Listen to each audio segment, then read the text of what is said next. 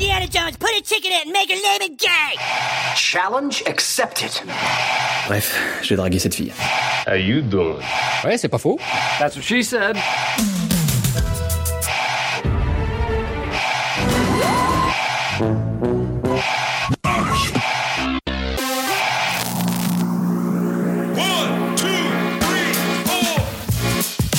Bienvenue, ravi de vous accueillir pour ce deuxième numéro de T'es chaud ou pas. Ici, pas de Netflix and chill, tends bien l'oreille, reste concentré pour découvrir ce qu'on a préparé pour toi. Aujourd'hui, on va parler des séries qui n'ont eu qu'une seule saison. Bien sûr, on pourrait ressortir toute une liste de séries qui n'ont pas trouvé leur public, mais ici, je vais me focaliser sur des séries emblématiques dans le pire comme le meilleur, qui n'ont pas eu de suite, en quelque sorte. On évoquera ensuite un show de Louis C.K. qui s'appelle Horace and Pitts, avec Simon, qui nous a rejoint pour l'émission du jour. Je rappelle le déroulé de l'émission, un dossier, un blind test et notre invité du jour. On débriefera le blind test du numéro précédent avec Simon. Est-ce que vous êtes prêts? Allons-y! There can be only one.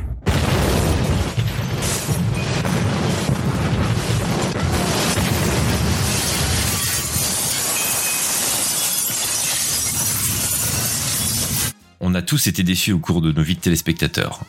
La série dans laquelle on s'est tellement investi n'est pas renouvelée. Et ce dès la première saison. C'est pire quand il y a un cliffhanger qui laisse la série dans un état quantique. Parfois c'est le destin qui décide de ne pas les mettre sous de bons cieux. Parfois c'est que le public n'est pas au rendez-vous. Ou bien c'est qu'elle coûte trop cher. Avant de parler d'une de ces séries en détail avec Simon, j'avais envie d'évoquer quelques créations qui ont eu une unique saison malgré elles. Pour le bien de l'humanité ou non. On va aussi parler des bides. hein. Si jamais vous en avez manqué certaines, ça vous donnera de quoi ajouter à votre backlog et vous savez que vous n'aurez pas à vous investir beaucoup en termes de temps. Bien entendu, la liste est totalement subjective et n'engage que moi. Et je ne vais pas évoquer les mini-séries qui n'ont par essence qu'une seule saison. On a le droit de se demander pourquoi une série est annulée. Souvent, c'est parce que la critique et les audiences ne sont vraiment pas au rendez-vous. Comme je vais beaucoup parler de séries US, je voulais faire un point sur comment ça marche là-bas. En France, on a Médiamétrie. De l'autre côté de l'Atlantique, on a Nielsen. C'est une boîte qui a été fondée en 1923 et c'est la référence en matière de mesure d'audience télé. C'est un système qui utilise une combinaison de méthodologies avec des boîtiers de mesure installés chez un panel représentatif de foyers américains, comme Médiamétrie, et qui enregistre automatiquement quelles émissions sont regardées, et ces données sont ensuite extrapolées pour estimer les audiences au niveau national. Avec l'avènement du numérique et des autres plateformes, Nielsen a également intégré et inventé des mesures d'audience pour évaluer la consommation des contenus vidéo sur Internet comme sur YouTube, Netflix, Amazon, etc. Ce sont ces métriques qui guident les choix des réseaux de diffusion. Et de fait, ce sont elles qui scellent le destin des émissions diffusées. Je vais beaucoup parler des séries des années 2000-2010. Du coup, on va se focaliser sur la diffusion, on va dire, classique via la télévision. Voici quelques séries qui ont été annulées à cause des audiences. Il y a The Lone Gunman en 2001, c'est le spin-off de X-Files qui est centré sur le trio de personnages du même nom. C'est les trois hurluberlus spécialisés en les théories du complot. On a aussi Firefly en 2002 qui est devenu une série de science-fiction culte.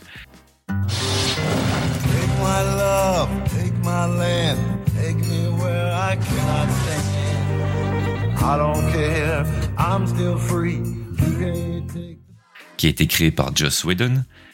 Et ça a créé vraiment un fandom dévoué autour de cette série malgré le fait qu'il n'y ait qu'une seule saison. La série a été annulée à cause de mauvaises audiences, mais elle a eu un film conclusion, on va dire, avec euh, Serenity.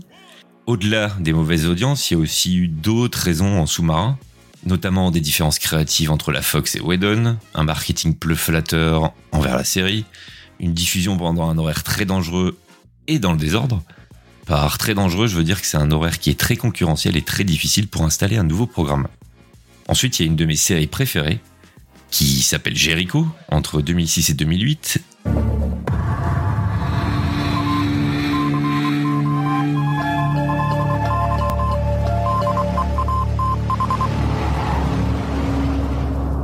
C'est un drame post-apocalyptique centré sur les résidents d'une petite ville du Kansas, après une série d'attaques nucléaires sur les États-Unis.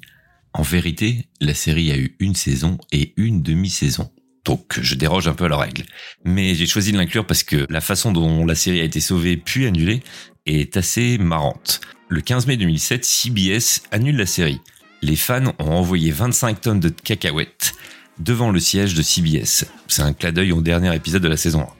Le 6 juin, une deuxième saison de 7 épisodes est commandée pour la mi-saison. Mais malheureusement, elle ne survivra pas à ça. Vous pouvez retrouver la troisième saison, on va dire, en comics aujourd'hui. Ensuite, une autre de mes séries fétiches qui est Flash Forward, en bon français. We were in the middle of surgery and we all lost consciousness. Everyone. Patients died while we were out. Downtown right now, same thing. We need to wrap our heads around the scope of this thing, people. It's now been four hours since the blackout. You shut off the consciousness of the entire human race for two minutes. What would the death toll be? Uh, people seem to have experienced some kind of hallucination. I didn't just lose consciousness. It felt more like my consciousness went somewhere else. 2009-2010, c'est un thriller de science-fiction basé sur le roman de Robert G. Sawyer, qui traite d'un événement mondial où tout le monde perd connaissance pendant deux minutes et voit un an dans le futur. La série, qui a été désertée par les téléspectateurs au fur et à mesure de la diffusion, n'est pas renouvelée pour une deuxième saison. Malheureusement, l'histoire se finit sur un cliffhanger. Mais de toute façon, c'était déjà le cas dans le livre, que je vous recommande d'ailleurs fortement. Parfois, c'est le sort qui s'acharne, et ce sont à la fois les critiques et les audiences qui font disparaître la série.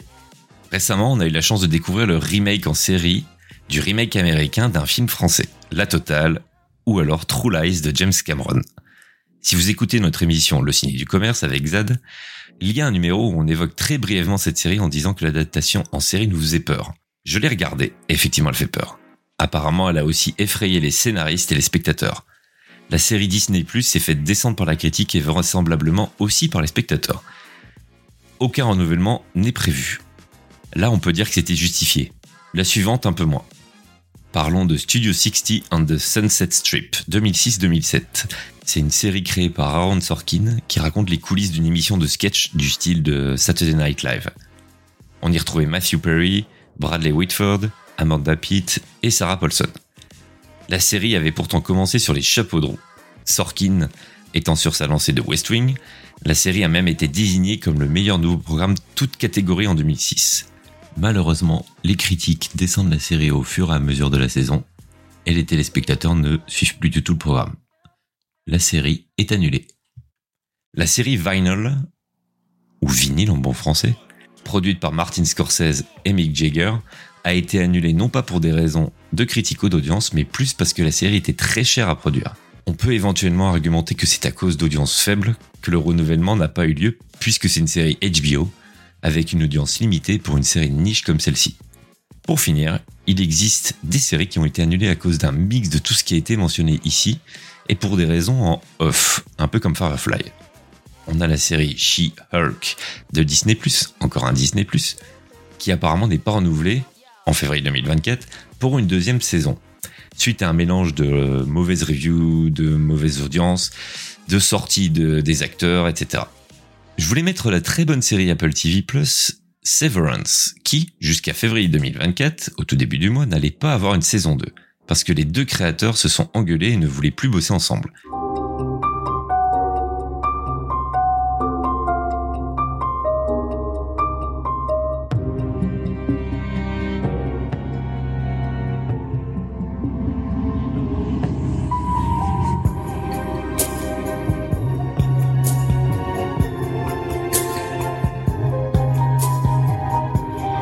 Mais apparemment, c'est plus le cas et la saison 2 est en cours de production.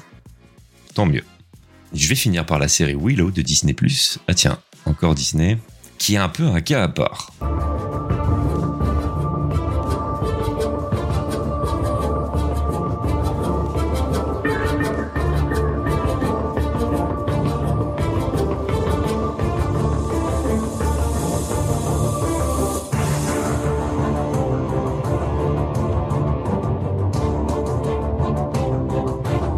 C'est la suite du film des années 80. La série a été diffusée sur la plateforme et n'a pas connu apparemment le succès escompté et n'a pas été renouvelée pour une saison 2. Pire, la série a disparu des écrans. Impossible de la regarder légalement aujourd'hui en 2024. J'aurais pu citer d'autres séries comme le reboot de 24 heures chrono 24 Day One, ou alors la série Limitless tirée du film du même nom, ou bien la série Almost Human. Elles ont toutes connu le même sort. Mais alors c'est bien beau, qu'est-ce qu'on peut tirer de tout ça? Déjà j'ai choisi beaucoup de séries diffusées dans les années 2000 et 2010 comme j'ai dit au début. Les networks américains qui sont financés par la publicité, et donc les audiences, étaient les diffuseurs des séries à l'époque. Celles-ci comptaient alors une vingtaine d'épisodes et alimentaient les ondes tout au long de l'année. On peut imaginer que pour les séries fleuves, non pas les séries classiques un épisode, une histoire, écrire et rallonger l'histoire sur une quinzaine d'heures, c'est fait au dépend du rythme et de l'intérêt. C'est ce qu'on appelle les fillers épisodes. C'est certainement ce qui peut expliquer le non-renouvellement de beaucoup de bonnes séries, en une ou deux saisons. Arrive alors Netflix dans les années 2010-2020 au niveau mondial. Ça a clairement révolutionné le monde des séries, aussi bien au niveau de leur production, de leur diffusion et de leur place dans la culture. On assiste à la création de beaucoup plus de séries sur des sujets différents, surtout de l'arrivée de séries d'appel de haute qualité, qui se rapprochent des films, si on compare par rapport aux sites comme de l'antan bien sûr. L'exemple phare du début de Netflix, c'est House of Cards.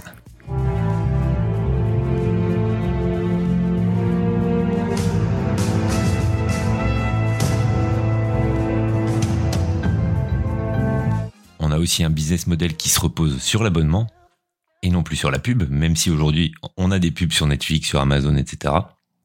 On a des séries avec moins d'épisodes, ce qui favorise aussi le format des mini-séries ou alors des longs films avec des chapitres comme je les appelle. Et c'est surtout que les séries sont moins chères à produire. Ça se rapproche du modèle de production des films indépendants avec des choix de séries en huis clos par exemple. Les plateformes qui ont été créées dans le sillon de Netflix adoptent toutes le même modèle, mettant parfois les bouchées doubles voire triples pour leur série d'appels. Oui oui, je te regarde euh, les anneaux de pouvoir. Sans pour autant connaître le succès critique ou le nombre de visionnages. Oui, les audiences, on y revient. Même si elles deviennent quelque peu obscures, car les plateformes ne communiquent pas sur ce sujet ouvertement, des estimations existent et c'est pour ça que l'on sait que certaines petites séries battent des grosses et se retrouvent annulées sans raison pourtant. Périphérique Les Mondes de Flynn est le meilleur exemple par exemple sur Prime qui a battu Les Anneaux de Pouvoir et qui pourtant ne connaît pas de saison 2. C'était d'ailleurs un des sujets de Discord lors des deux grèves qu'on a connues euh, à Hollywood en 2023. Mais ça, c'est un sujet pour un autre épisode. J'espère que cette petite intro sur les annulations de séries a éclairé vos lanternes. Avant de parler en détail de la série du jour qui n'a connu qu'une seule saison, à cause justement d'une question de budget, je vous propose un petit blind test. 10 musiques de séries, à vous de trouver de quoi elles sont tirées.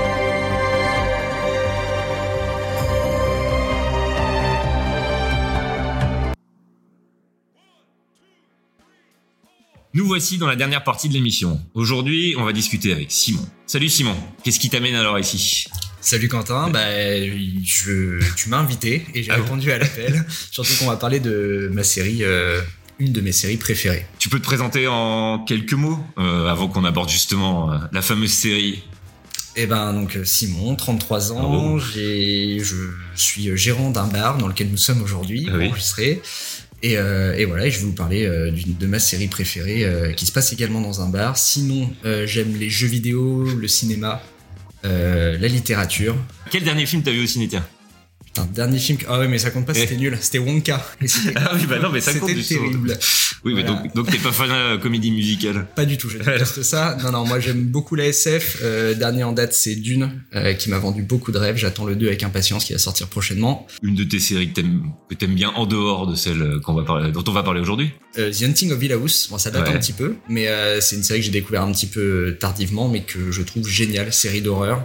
Euh, sur une maison hantée. Euh, C'est très cliché, mais c'est superbement réalisé. Les acteurs jouent bien. Euh, Il y a des enfants qui jouent bien dedans en plus, et j'adore quand il y a des enfants qui jouent bien dans les films ou dans les séries. Je trouve que ça, ça rapporte toujours un truc.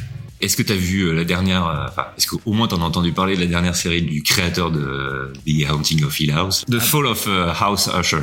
Très très moyenne. Très, Ah bon, t'as pas aimé Non, j'ai bah en fait le problème c'est que je m'attendais à une série à suspense où euh, tu sais un peu la, la série énigme où tu vas devoir euh, tu devines euh, au fur et à mesure des épisodes en disant ah putain mais si ça se trouve c'est ça c'est ça et en fait dès l'épisode 1 euh, je pense que enfin tu comprends toute la série dès l'épisode 1 il y a pas vraiment Ouais, mais tu sais pas exactement pourquoi en alors fait. vraiment Le, bah, sans spoiler, mais tu sais pas le, le truc qu'ils ont conclu en fait. ouais Ah, moi je voyais pas. Ah ouais Non, je voyais qu'il y avait eu un truc, mais je j'arrivais pas à deviner quoi en fait. Même si tu devines Bah, avec tu les devines travaux de la sœur et tout ça, mais très vite. Moi, je trouve que j'ai eu très peu de surprises et euh, et puis à la fin très cliché, euh, très très cliché euh, sur le, le milliardaire machin. Oui, oui. À chaque fois, je- c'est Mhm. ça. Si tu veux, je regarde l'épisode, je dis Hum, oui, d'accord. moi j'ai bien aimé. Euh, J'aime bien les, les nouvelles de fantastiques de Poe, donc euh, c'est pour ça aussi l'histoire elle est entre Bien guillemets sûr. vieille. Ils l'ont bien ils l'ont bien adapté, mais la réal et le, jeu d'acteur il, il est fou, je trouve. Dernier jeu vidéo auquel t'as joué Ou Euh, auquel tu joues assidûment J'ai arrêté un peu de jouer ces derniers temps. Euh, si, bah, je me refais euh, Nino Kuni. C'est un RPG euh, japonais. Euh, les cinématiques du jeu, c'est un peu la particularité, c'est réalisé par le studio Ghibli. Ce D'accord. qui fait qu'en fait, bah, tu joues à un jeu et puis quand t'as la cinématique, juste t'en prends plein les yeux, ça déchire. Mhm. Euh, et le système est super cool. C'est un peu un Pokémon-like où tu vas euh, récupérer des petites bestioles, tu les fais combattre et, euh, et voilà. Et l'histoire est vraiment vraiment cool. Et en bouquin. Euh, en bouquin, en ce moment, je me refais d'une. Et euh, je putain, j'ai dit beaucoup de mal, hein, mais euh, Fondation. Ah moi j'ai jamais réussi à le. Ah, j'ai lu le premier et j'ai préféré l'autre cycle de Asimov sur le voyage dans le temps. Ouais. Et celui-là je l'ai lu, mais euh, Fondation euh, non. Bah, le Et- cycle du robot est, est cool à lire, je, je trouve, mais euh, ouais, Fondation très très dur. Donc c'est un peu euh, voilà, en ce moment c'est bon, je, je suis en train de refaire donc euh, d'une euh, le troisième livre, donc euh, les enfants de Mm. les enfants de Dune, et euh, et à côté Fondation, mais Fondation j'ai beaucoup de mal. Voilà. D'ailleurs, il va falloir que je me retape tous les dunes pour préparer l'émission spéciale que vous aurez bientôt. Du pitch était presque parfait. Ton mode de visionnage préféré des séries et des films, euh, c'est quoi? C'est Netflix euh, C'est euh, tu t'achètes les Blu-ray, t'achètes les DVD, c'est Pr- Prime? Alors euh, déjà. Mon mode préféré, c'est quand je suis dans mon canapé euh, devant ma télé. J'ai une très belle télé. Euh, ensuite, j'ai Netflix, euh, Amazon Prime. Puis des fois, tu vois, selon la série, je vais, je vais me racheter l'abonnement pour un mois, Canal Plus, machin. Mm. Euh, mais sinon, j'ai aussi une grosse collection de Blu-ray. Euh, J'achète beaucoup de Blu-ray parce que j'aime bien le côté euh, collection Mhm. des objets. J'aime beaucoup. Et donc, du coup, ouais, euh, les films que je préfère, je les ai en Blu-ray. Euh, par contre, les séries, tu vois, je, je crois que j'ai aucune série en Blu-ray. Je sais pas, ça me parle moins d'acheter une série. Euh, je, je trouve que la série, maintenant, c'est vraiment plus Netflix, tout ça. Euh, le film, j'aime bien avoir mon petit Blu-ray avec. T'as me- tout le making of et tout, parce que bon, tu vois, moi sur certains films, euh, dernièrement, je me suis refait d'une. Euh, je peux parler que de ça, je suis désolé. On ne parle pas de dunes, promis après. ouais, ce sera la dernière fois. Mais euh, je me suis fait d'une, je, je trouvais ça génial. Et ensuite, bah, qu'est-ce que je fais? Bah, je me fais le making of, quoi. Et c'est trop bien. C'est pour ça le Blu-ray, je trouve c'est un, c'est un Mhm. objet plus intéressant que de regarder un film sur euh, sur une plateforme. Puis au moins t'es sûr de l'avoir quand ça, ça sera retiré de la Exactement, plateforme. Exactement. Moi j'avoue que j'ai beaucoup de, ouais, aussi collègues de films et tout ça, mais séries j'en ai qu'une je crois. C'est Battlestar Galactica, le gros coffret collector. Le reste, je sauvegarde tout, je rip, euh, genre de choses. Même les DVD, je les rip maintenant. Après, il y a aussi une histoire de coût. Parce que, enfin, je veux dire, moi, j'achète un film en Blu-ray, ça va me coûter entre 5 et 15 balles. Grosso modo, Ouais. peut-être 20 balles au max. Euh, une série. Euh, la dernière fois, je regardais les coffrets euh, Game of Thrones. Bon, Game of Thrones, Mm. on en pense ce qu'on en veut. J'aime bien la série. Moi, Mm. je voulais la, euh, la faire. Enfin, je voulais la voir en Blu-ray euh, complète. Putain, c'est 80 balles, Mm. euh, le coffret. Ah, mais ça fait X Blu-ray, c'est pour ça aussi. Certes. Ah, mais c'est pour ça que Ça fait cher la série, surtout Ah oui, quand tu vois les cher. dernières saisons, tu vois. Oui, oui. C'est sûr, c'est un investissement. Et du coup, t'es en VO ou en VF, toi? 90% du temps, je suis en VO. Mm. Il y a quand même des trucs que je préfère en VF. Ok, un truc tout simple, Malcolm. Malcolm in the Middle, euh, une de mes séries euh, d'enfance, euh, je pourrais jamais la voir en VO. Impossible. Pour moi, euh, les acteurs, enfin Mm. les- la voix des acteurs, c'est c'est les, les doubleurs français. Et donc ouais, t'as des vieilles séries comme ça, les vieux films aussi. Tous les films que j'ai vus dans mon enfance, c'est super dur de les revoir maintenant en VO. Il y a des acteurs aussi que j'identifie beaucoup à la à la voix de, de doublage français. Bruce Willis, Bruce Willis, la la doublure elle est incroyable. Enfin, sa voix pour moi c'est la voix française. Donc c'est dur de voir des films de avec Bruce Willis en en VO. Moi, c'est la voix de Doc. Ouais, bah bien sûr, Mais c'est le seul. Et pourtant, je suis un gros nazi de la VO. je sais. Mais, mais le, c'est le, c'est vraiment retour vers le futur. Alors, Star Wars, une- à la regarde la limite. C'est faux ce que je dis parce que quand je dis euh, je suis 90% du temps en VO, euh, quand c'est des films anglais Mm. ou euh, coréens, parce que j'aime bien les films euh, asiatiques, euh, mais par contre les films par exemple en espagnol ou les séries en espagnol, jamais je me tape la VO. hein. C'est une langue, je n'y arrive pas. Ça me, ça me, je suis désolé, la Casa des Papels, j'ai regardé ça, j'ai pas trop aimé, peu importe. T'as regardé en français ou en anglais? Ah bah en français. Alors, Moi, j'ai regardé. Ah, euh, mais le toi t'as regardé en anglais, mais alors Non, j'ai non non, j'ai regardé une partie en anglais. Après, j'ai passé en espagnol. Ouais. Mais par exemple, Dark, qui est une série sur. Netflix allemande, je ne pou- je ne peux pas l'entendre en allemand, donc j'ai regardé en anglais parce que le doublage anglais était meilleur que le doublage français. Là, c'était vraiment une question de sonorité, comme toi avec l'espagnol. Exactement. Et- Et Alors moi ça marche avec l'espagnol, ça marche aussi avec l'allemand. J'ai un peu de mal avec euh, avec ces langues. Voilà. Il y a pire, il y a le Dutch. Ah ça, horrible, ça, Personne parle ça. Eh ben merci pour ce petit point. T'as quelque chose à rajouter sur toi Euh, Non, bon. voilà. On va passer à la prochaine partie qui est le débrief du blind test de la première émission. Comme tu organises souvent des blind tests, euh, on va voir si tu veux retrouver. C'est là où on va se rendre compte que je suis une fraude. je ne connais rien en blind Je suis nul en blind test. C'est terrible.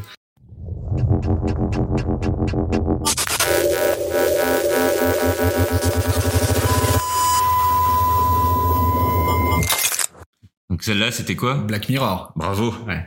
Ensuite,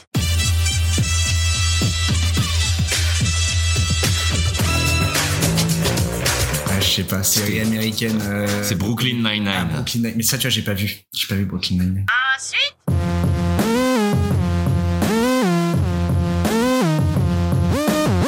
Oh la vache. Silicon Valley. Ok, je connais pas. ensuite,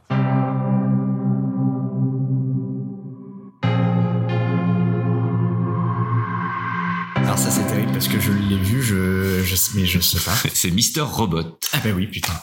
ensuite,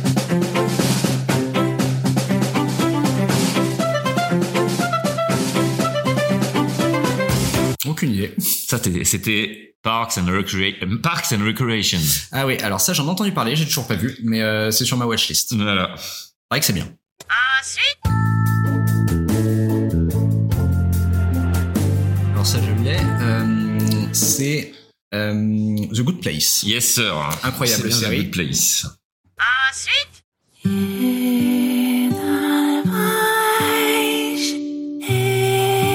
Générique, c'est The Man High Castle. Voilà. Le maître du haut château. Super, super série.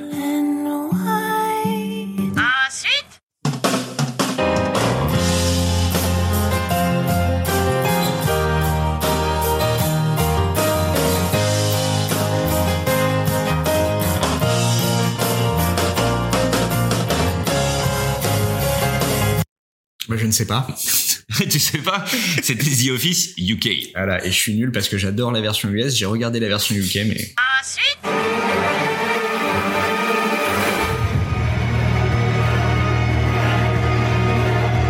évidemment The Walking Dead. euh, Incroyable série, enfin la première saison. Ensuite, ça part n'importe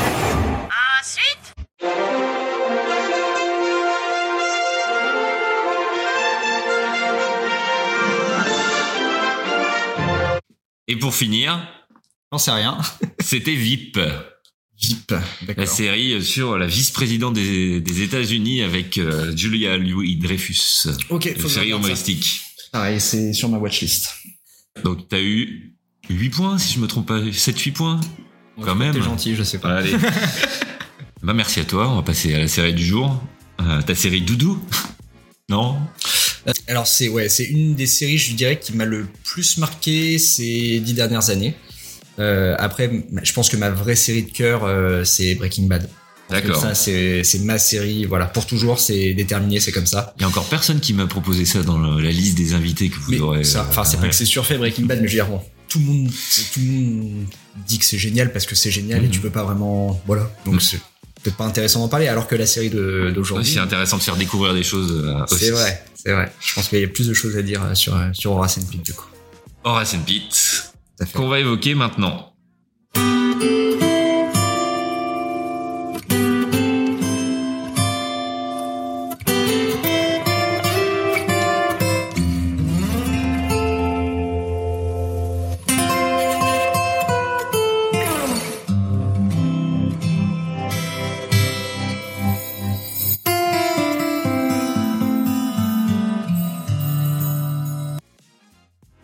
Commencer, tu vas nous faire le pitch de la série en mode bad plot, parce que t'aimes bien faire des bad plots. Ouais, je fais des bad plots, c'est ma grande passion. Donc j'ai fait mon. Ouais, c'est pas mal. Fais ton petit, petit anti-sèche. Ouais, j'ai une anti-sèche. Parce que tu vas voir, la phrase est très longue, il y a qu'un mot. mais- Donc je dirais, euh, pour vous résumer euh, la, la série de façon un petit peu détournée, j'ai une famille est prisonnière d'un bar depuis 100 ans. Et en mode normal, tu peux nous faire une petite présentation rapide. On va voir la présentation détaillée après la technique et tout ça des castes euh, par la suite. Mais euh, ouais, pour toi, tu les décrirais comment? Alors du coup, donc euh, plus sérieusement, ça serait euh, l'histoire en fait, donc évidemment d'une famille, enfin d'une, oui, d'une de Horace and Pete, on va dire, euh, il y a 100 ans, qui ouvre un bar à deux, c'est euh, deux frangins, et euh, ils vont transmettre euh, leur héritage, leur bar, euh, à leurs fils respectifs. Donc de temps en temps, ça va être des frères ou des cousins, mais à chaque fois, ce sera un Horace et un Pete qui vont tenir le futur établissement. Ce qui fait qu'en fait, quand nous on découvre la série, on est à Horace le septième et euh, Pete le, on sait pas trop, 7 ou 8. Enfin bref, et donc ils ont des numéros comme ça, un peu comme une lignée de d'anciens euh, d'anciens rois, mais en fait ça ancre euh, toute la série dans une, euh, dans une tradition en gros. Donc c'est l'histoire, c'est ça, c'est euh, la huitième génération ou la septième génération de Horace and Pete qui tiennent un bar à Brooklyn. euh, En 2015, 16, ouais. Ouais. C'est clair. Et donc du coup, on découvre la vie du bar à travers ces deux personnages et toute une série de personnages qui arrivent derrière. Exactement. Et pourquoi toi tu veux parler de cette série? Qu'est-ce qui, qu'est-ce qui la rend très spéciale pour toi euh, en quelques mots? Même si, à mon avis, tout au long de la discussion, on verra pourquoi. Bien Mais sûr. là, Je- en fait, je pense que tu vois, c'est quelque chose que je n'ai pas dit tout à l'heure euh, dans ma petite présentation. Euh, je suis un énorme fan de stand-up et notamment de stand-up américain. Euh, et je pense qu'en fait cette série, bah déjà, elle regroupe euh, Oui, pas plein. mal de stand-up. Bah bien sûr, c'est des potes, ils se filent des coups de main et donc les acteurs, c'est joué par des stand-uppers. Et en fait, ce qui est génial, c'est que c'est des, des, des purs comédiens qui font euh, de l'humour, mais de l'humour à l'américaine, euh, mais façon stand-up. C'est vraiment quelque chose, je pense que si tu ne connais pas du tout le stand-up, tu vas être peut-être moins sensible à cet humour-là. Euh, mais si t'es un peu dans le truc du stand-up, dans les vannes de stand-up, c'est incroyable et c'est écrit euh, de façon euh, magnifique. Et donc voilà. Donc moi, pourquoi C'était ça ta question. Mhm. je, je vais me perdre souvent. Ah non, mais t'inquiète. Oui, c'était pourquoi Qu'est-ce qui la rend très spéciale? Voilà, bah pour moi en fait, si tu veux, c'est euh, plutôt que de voir un, un show d'un d'un comédien pendant une heure, euh, là pendant 10 épisodes, 8 épisodes, euh, tu vas voir euh, 5-6 comédiens faire du stand-up ensemble, c'est c'est magique. Tu parlais de stand-up, mais du coup, la série se rapproche aussi de la pièce de théâtre? Ouais, alors c'est même, enfin même plus qu'elle se rapproche d'une pièce de théâtre. Bah, même Louis C.K. en fait, le créateur de la série euh, et l'acteur principal, euh, a décrit en fait euh, Horace and Pete comme une pièce de théâtre divisée en 10 actes, un acte par épisode. Au moins, c'est clair. Donc, du coup, la série, elle a 10 épisodes. Ça a été diffusé à partir du 30 janvier 2016 sur le site de Louis C.K., site internet. Et le dernier est diffusé le 2 avril 2016. C'est une série autoproduite par Louis C.K. Mhm. On y reviendra. En gros, vous payez 5 dollars le premier épisode, 2 dollars le deuxième et 3 dollars pour le reste. On y retrouve peut dire un gros cast 5 étoiles pour la partie euh, cast principale. Bien sûr. On y retrouve Louis C.K., comme tu le disais, qui est donc le créateur, producteur, euh, il a écrit aussi, on, Ouais. on en reparlera un peu plus tard, qui joue Horace Whittle, le huitième. Huitième du coup, c'est bien ça. Voilà. Louis C.K. c'est le créateur de la série Louis, mais avant tout, c'était un, enfin, c'est toujours un très grand stand-upper américain. Louis, tu l'as regardé toi la série? Ouais. T'en as pensé quoi C'est génial. Moi, j'en ai regardé un peu. Je crois que j'ai pas. euh, C'est pas une question de accrocher ou pas, c'est que j'avais autre chose à faire et j'avais arrêté en fait. Encore une fois, c'est très. Alors, celle-là, elle est un peu plus auto-centrée sur Louis, euh, sur Louis C.K. Mais si t'es fan de stand-up, c'est incroyable parce qu'en fait, il joue son propre rôle, mais dans une version un peu alternative. En gros, il joue le rôle d'un stand-upper qui est assez connu euh, à New York. Mm. C'est c'est sa vie, quoi. Mais il- donc tu sens qu'il y a vraiment des éléments de sa propre vie. Il y a des éléments un peu. euh, Voilà. Mais Louis, c'est à regarder. Bah moi qui aime beaucoup. euh, De toute façon, on va en parler. hein, Le prochain numéro que vous écouterez après, ce sera sur les euh, les séries stand-uppers américains. Donc je ne donnerai pas le thème principal de l'émission, mais on va voir euh, plein de séries sur ça et notamment la série fondatrice de tout ça. Mais c'est une mode aux US de confier justement aux stand-uppers de faire une série et généralement les stand-uppers font une série sur leur vie ou alors en rapport avec leur vie. C'est ça qui est, on va dire, original. Louis C.K. c'est à la fois la vedette, le producteur, le scénariste et le réalisateur de la série. Exact. De Louis. Mais aussi, euh, justement, Horace Pete. Aux US, il est très connu, Extrêmement connu. jusqu'à ce qu'il soit cancel, mais ça, on y reviendra un petit peu. C'est fini d'ailleurs. hein, Il est plus. Oui, non, il est plus cancel maintenant. En En 2017, il a été classé quatrième sur la liste des 50 meilleurs humoristes de stand-up. Donc c'est juste avant The Fall. Ouais. Ensuite, on y retrouve Steve Buscemi, qui n'est pas un stand-upper, mais un acteur, euh, Un acteur, top class. Bien sûr. Vous avez pu le voir dans beaucoup de films indépendants, notamment ceux des Cohen, Ouais. mais aussi dans des blockbusters, notamment Armageddon, si je me trompe pas. Entre autres, ouais. Voilà. Il est dans un, dans un Tarantino, il est dans Reservoir Dogs. Exactement. C'est plus ouais, des films indép, pour le coup, à l'époque. À l'époque. Ouais, Mais même bon, si c'est Weinstein. Hein. Ensuite, on y, on y retrouve Eddie Falco, qui joue le rôle de Sylvia. Ouais. Eddie Falco, c'est une actrice américaine. Vous avez pu la voir dans Les Sopranos. D'ailleurs, si je peux faire une petite parenthèse, euh, j'ai vu une interview de Louis C.K. qui disait qu'il a écrit Horace and Pete pour Eddie Falco dans le rôle de Sylvia euh, dans Horace and Pete. En gros, s'il n'avait pas vu cette actrice jouer, il n'aurait pas fait Horace and Pete. Voilà. Euh, cette actrice-là, aujourd'hui, bah, elle est connue aussi pour Nurse Jackie. Moi, j'en avais regardé quelques-unes. Je connais pas. Elle est très connue là-dessus. Et vous avez pu la voir dans Avatar 2, parce qu'on la voit pendant deux minutes. C'est la générale euh, du camp euh, humain. ça, dans Avatar j'ai 2, j'ai fait... les- Elle se souvenait même plus qu'elle avait tourné dans Avatar 2. Oui, mais c'est elle qui avait dit euh, ça. Ouais, c'est terrible. C'est- Même un truc de côté, fou. Elle avait tourné ça il y a je sais pas combien de temps. Je trouve ça énorme. J'ai toujours pas vu Avatar 2 d'ailleurs. Ah bon Je m'infligerai pas ça. non, Ensuite, on retrouve Steven Wright, qui joue le rôle de Léon, qui est lui aussi un stand-upper, si je me trompe pas. Ouais. Comédien. euh, Il a tout euh, fait ouais. euh, et il est connu pour des sorties. Alors ça, c'est dans sa bio que j'ai trouvé. Il est connu pour sa prestation lente, ironique, philosophique, complètement absurde. Moi, perso, je le connais pas. Toi, t'avais déjà regardé des trucs de lui? Non, je connaissais pas and Pete. Mais je pense qu'aux États-Unis, il fait Oui. partie quand même de de ceux qui sont connus, mais il faut être peut-être plus euh, dedans que. Ensuite, on retrouve Kurt Metzger, qui joue le rôle de Kurt. Lui, par contre, je le connaissais. C'est pareil, c'est un comique euh, américain. Et il joue dans la série de, et, enfin, Inside Amy Schumer. Yes. Notamment. Ensuite, on retrouve un autre acteur. C'est Alan Alda, qui joue l'oncle Pete. Donc celui Ouais. euh, d'avant. Lui, incroyable. Alors dans la série euh, Horace and Pete, juste, il est incroyable. Donc lui, vous l'avez pu le voir dans le... C'est un acteur hein, hyper connu, euh, Vieil acteur. ouais. qui joue toujours euh, notamment des seconds rôles, mais il a une tête reconnaissable et c'est en termes de série, il a joué notamment dans la série MASH, Mash, ouais. Euh, dans les années 70, pas dans le film, hein, dans la série. D'ailleurs, j'ai jamais vu, moi j'ai vu le film, mais je me suis arrêté au film. Pareil. Voilà. Il a été six fois lauréat- d'un Emmy Award et d'un Golden Globe Award et trois fois nominé aux Tony Awards. Ensuite, la madame Jessica Lange, Ben oui. qui joue le rôle de Marsha Green. Elle, elle est folle. Euh, c'est la seule, euh, donc elle est connue, c'est la seule à avoir eu les trois, les trois récompenses. Ouais. Deux Oscars, trois Primetime Emmy Awards et un Tony Award. Et cinq Golden Globe et un Screen Actors Guild Award.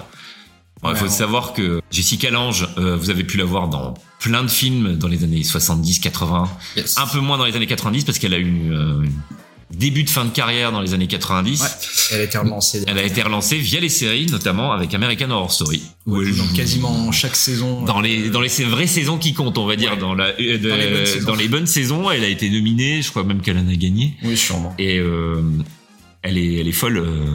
Ah, Moi, je la connaissais pas, je l'ai découverte avec euh, avec American Horror Story. Et puis après, je suis allé voir les films qu'elle avait fait avant. Ah, c'est une incroyable actrice. Vraiment, Puis elle euh, était hyper belle. Même là, elle est toujours, elle fait, est magnifique, mais elle c'est était, qui est génial. Là, elle je est- sais pas quel âge elle a cette. elle est euh, vieille. dame, Elle a plus de avoir 70 ans, je plus de crois. 70 et en fait elle est canon quoi enfin Mm. quand tu la vois et Elle est classe. dans Mm. c'est ça enfin même dans Racine Pete bon là ils en font Mm. une alcoolique une ivrogne mais même comme ça en fait elle reste un peu la femme fatale je trouve ça génial Dans Racine P, justement, elle joue Marsha. Marsha, Euh, ouais. C'est la fa, c'est l'ex euh, alors c'est- c'est même c'est pas vraiment la femme c'est l'ex Compagnon de- petite copine du, Du- Horace euh, ouais, du père de, du père de Horace euh, du Horace actuel et donc elle a le droit de boire à l'œil euh, il y avait un genre de droit de cuissage c'est un peu bizarre mais Et parmi les acteurs secondaires, euh, t'as quelque chose à, relever ou pas? Parce qu'il y a quand même une belle ribambelle, parce que comme c'est un bar, il y a des allées, venues, etc. Un personnage, un acteur qui, qui t'a marqué ou pas? Euh, On n'est pas obligé de, de les évoquer. En fait, effectivement, t'en as, t'en as pas mal qui vont être euh, un peu des, des clients réguliers. Euh, t'as Nick notamment, qui est euh, Nick Da Paolo, Di Paolo, Mm. euh, qui est un autre euh, stand-upper assez connu euh, aux États-Unis. Euh, et il y en a une, moi, que je trouve géniale dans la série, euh, mais que je connaissais pas du tout. Je sais, j'avoue, je sais même pas ce qu'elle fait. Euh, c'est Heidi Bryant euh, qui joue la fille de Horace qu'on voit dès le premier épisode. Euh, et dans la série, elle est, euh, elle est incroyable. Voilà, elle joue très très bien et bon, son rôle est important. On en reparlera sûrement euh, Mm. après. Mais sinon oui, et il y a beaucoup de caméos euh, en fait de voilà ils, ils invitent c'est une série un peu de copains et ils invitent un peu leurs potes passer une tête et en fait euh, dans le background tu peux très bien voir un, souvent un comique voilà qui qui boit un coup dans le bar. Je voulais parler d'une particularité de la série. Je l'ai déjà évoqué un peu plus tôt. C'est que la série, elle a été opro- autoproduite et qu'elle a été sortie en mode surprise. Ouais. C'est-à-dire que en fait, Louis C.K. il a tourné le premier et le deuxième, je crois. Et fin janvier, il a envoyé un email via sa newsletter à tous ses tous ses abonnés pour leur dire coucou bah il y a la première il y a le premier épisode de ma de ma série à moi que vous pouvez aller télécharger sur mon site ça vous coûte 5 balles. Et donc c'est la première fois à mon à ma connaissance où justement ce type de promotion a été faite et En fait, c'est complètement euh, ouf euh, que ce soit passé comme ça, parce qu'encore un, on va dire un jeune comédien qui aurait fait ça avec ses potes machin. Mm. Mais là, on parle pas de ça. Là, c'est probablement le comédien. euh, Enfin, ouais, le, le comique, on va dire, euh, le plus haut actuellement aux États-Unis en 2016. Euh, Il vient de gagner des Grammy Awards. Enfin, il a, il a eu il- des Emmy Awards, pardon. Il a, il a tout eu. Euh, il est au top de sa carrière. Il invite des, des guests, mais voilà, comme on, on en a parlé tout à l'heure, mais Steve Buscemi, euh, Jessica Lange, euh, Alan Alda, enfin tous ces gars-là qui sont juste des, des top stars. Euh, ils font une série ensemble, personne n'est au courant. Mhm. C'est-à-dire que t'as même pas une fuite, un truc. euh, non, personne n'en parle. Euh, il annonce ça via sa newsletter, euh, vraiment, mais enfin c'est c'est bizarre, tu vois. Il y a aucune communication, il y a aucune pub. Euh, c'est- c'est distribué uniquement via un site internet. Je veux dire, ce qui est éclaté comme euh, c'est c'est nul comme système. Non mais je veux dire, si tu veux toucher du monde, c'est c'est évidemment ce qu'il faut pas faire. Il le fait quand même. Et en fait, euh, à la sortie, ça fait quand même une petite bombe au niveau euh, au niveau des news, aux, aux infos. C'est-à-dire que euh, t'as euh, aux États-Unis, pardon, t'as des t'as des chaînes de des chaînes d'infos qui font un peu euh, breaking news machin et ils expliquent ça quoi et donc euh, moi je me suis maté un peu ces trucs là c'est rigolo tu vois les présentateurs qui sont là euh, le comédien Louis C.K. sort une série sans avoir payé une personne enfin c'est à dire qu'on est tellement habitué au mode de distribution actuel euh, des séries américaines où le but en fait c'est de faire limite tu mets 80% de ton budget dans la pub et que 20% dans la série euh, et en fait, bah voilà, donc t'en entends toujours parler et du coup t'as envie de voir la série parce que t'en t'en as parlé pendant 10 ans avant. Là, c'est tout l'inverse en fait. C'est le budget, bah bon déjà le budget, je pourra en parler après. il est pas vraiment connu. On sait pas trop combien, on sait même pas Non. combien les acteurs ont touché. On sait même pas s'ils ont été payés. Vraiment, non mais c'est un peu voilà. Mais euh, mais en tout cas, je veux dire, il y a des super acteurs. euh, Enfin, vraiment, c'est une série qui est pour l'amour du jeu d'acteur, pour l'amour de, de des films, des séries, du, de la comédie, voilà. Et j'ai trouvé ça cool. Ce qui est terrible, c'est que ça n'a pas marché. on y vient justement. Louis C.K. il a voulu créer euh, l'événement en fait la surprise et c'est Ouais. pour ça qu'il est pas passé par les networks Surtout qu'à l'époque, il n'y avait pas encore. Et il a choisi de passer via ce truc-là pour passer en mode to- totalement sous le radar et faire l'événement. Sauf que ça, comme tu l'as dit, bah, ça a pas, ça a pas engendré le résultat qu'il escomptait. Ah non, parce que Il en fait, enfin déjà, je trouve que Donc c'est lui qui a autoproduit tout. Hein. Il a rien, il a pas de thune. C'est lui qui a sorti de sa poche tout et il comptait sur les achats pour pouvoir continuer à produire la série Ouais. et à, euh, se renflouer en fait. C'est ça. Mais c'est super dur parce que t'arrives sur un site internet euh, d'un comic et tu dois payer 5 dollars pour avoir un épisode. C'est un peu. C'est c'est tellement pas dans les habitudes de consommation. Je pense que c'est pour ça que ça n'a pas aussi bien marché. Après, je sais pas. enfin, on dit ça n'a pas aussi bien marché. On sait pas exactement. euh, bah, il a quand même perdu de la thune. hein. Il a Ah, dit qu'il il a dit perdu de que il a, il a perdu de l'argent. Ouais, c'est sûr. C'est sûr. En fait, ça prouve un peu que bah oui, on est dans un système où on peut. C'est dur de sortir un peu des clous, mais je, je trouve ça incroyable qu'il ait eu un peu les, les coronesses de le faire et d'avoir fait ça. Je trouve ça génial. Mais aussi, je pense, euh, peut-être que euh, là-dessus tu vas me contredire, mais je pense que c'est aussi parce que la série une série, on y reviendra aussi après, hein, mais c'est une série niche. Même si c'est Louis C.K. qui sort ça et qu'il est hyper connu euh, dans le milieu de, du stand-up, qui est reconnu comme étant un bon stand-upper et les gens ils aiment bien ses vannes, ils aiment bien son caractère, enfin son pardon, ils aiment bien son personnage, etc. C'est que si tu proposes une série qui te parle pas vraiment, même si les critiques sont hyper bonnes, forcément tu peux pas toucher un grand public et justement euh, toucher énormément de thunes mais via ton canal euh, de distribution euh, secondaire. Et en plus, je pense que l'épisode il a dû être piraté. Donc ceux qui voulaient voir, ils l'ont pris. euh, voilà, bah, paraît piraté plus facilement en plus que si ça avait été à la télé ou ce genre de choses. Et donc ça c'est ma, ma vision de, de la chose. Et pour finir la série, je crois que c'est les 4-5 premiers qui ont été tournés. Il attendait la thune pour faire le reste. Ouais. Il a tourné le reste à perte. C'est ça. Parce qu'il voulait finir son œuvre. Il voulait surtout pas que la, que la- enfin, qu'il n'y ait pas de fin à sa, à sa saison 1. Moi, je pense que, enfin, de, de ce qu'on comprend quand on regarde un peu les interviews qu'il a données sur, euh, sur Peace, c'est que je pense qu'il aurait voulu en faire une série un peu d'anthologie qui aurait duré vraiment plusieurs saisons et qui aurait pu permettre de coller à l'actualité, en fait, parce que c'est vachement ciblé 2016. Enfin, si tu te souviens de ce qui se passait en 2016, c'est, Mm. Voilà. Ça fait la transition pour notre euh, pour notre partie d'après justement. Avant de partir, partir sur ça, il a revendu la série Hulu. Ouais, Donc ouais. aujourd'hui, Hulu, on peut la voir sur Hulu. Justement, tu parlais de séries qui collent à l'actu. Dans l'écrit, dans le processus d'écriture, donc c'est Louis C.K. qui a tout écrit et il a laissé une part d'impro dans le dans les scénarios. On va y venir juste après. C'est écrit comme une pièce de théâtre, on l'a évoqué aussi Ouais. tout, au début. Justement, dans la part d'impro, il y a à la fois de l'impro pour les comédiens, mais aussi de l'impro par rapport à l'actualité du moment. C'est qu'il a laissé des trucs vides à inclure justement dans le scénar pour que ça parle aux gens au moment où ils la regardent. Et en l'occurrence, c'était pendant les primaires républicaines aux US. C'était le moment où Trump euh, disait euh, euh, je ne veux pas euh, participer aux primaires au débat, pardon. Ouais. Et donc c'est évoqué typiquement dans le premier épisode, je crois. Ouais, c'est ça. Et- c'est la première discussion de comptoir parce qu'en fait, donc, Mm. les épisodes de Horace and Pete, la plupart en tout cas, euh, ils sont décomposés avec une partie sur l'intrigue principale des personnages. Donc ça va être euh, l'histoire familiale de Horace, lui et ses enfants et son ex-femme qui est extrêmement complexe, ou les histoires euh, avec Pete qui euh, donc qui est le, le frère de Horace et qui euh, qui a une maladie mentale. Euh, donc tu vas avoir ces deux euh, gros noyaux durs en gros et ensuite il va y avoir leur sœur qui va se ramener et qui a un cancer. Enfin ça va être les trois grosses euh, Voilà. parties et le reste du temps ça va être des discussions de comptoir parce que t'es dans un bar et donc tu vas avoir les clients qui vont être t'as les habitués t'en as qui viennent qu'une fois enfin voilà mais euh, mais tu vas avoir leurs discussions de comptoir et évidemment leurs discussions de comptoir enfin euh, moi je suis barman C'est pour ça, j'allais y J'adorerais venir. avoir ce genre de discussion parce que les mecs sont hilarants les mecs sont partent dans des trucs philosophiques c'est génial tu vois mais euh, notamment il y a ce premier débat sur Trump et euh, un personnage qui arrive en disant et finalement pourquoi pas Trump? Et tu vois c'est un peu Mm. en décalage. Même Louis C.K. il avait été ultra critique euh, en dehors de, de son de son de son show euh, sur les plateaux télé à l'époque en disant que Trump c'était une merde pas possible. Enfin il l'avait éclaté. Mais par contre dans sa série il en parle en mode et pourquoi pas Trump? Enfin t'as- tout ce côté là qui est un petit peu qui, qui est cool dans la série qui en gros c'est vraiment les discussions des gens un peu lambda de Monsieur Tout le Monde quoi Moi, quand je lis justement euh, comment a été écrite la série, comment t'en parles là, pour moi, il y a un truc français qui me vient euh, tout de suite à l'esprit. C'est les brèves de comptoir. ouais T'en- ouais non ouais. ben oui mais c'est vrai Sauf que les brèves de comptoir, c'est, on va dire, pour ceux qui savent pas, les brèves de comptoir, c'est, euh, c'est un recueil de paroles philosophiques dites dans les bars. En l'occurrence, c'est Jean-Marie Gouriot. Bah, c'est un truc typiquement franco-français, les brefs de comptoir. Je sais même pas si ça existe le terme en, dans d'autres langues en fait. Je pense pas. Et c'est Jean-Marie Gouriot qui s'est baladé dans les bars et qui marque dans un carnet ce qu'il entend autour de lui, ou que ce soit des citations, des réflexions, des des, des, des enfin. peu- voilà, des vraiment des trucs qu'on sortirait euh, comme ça.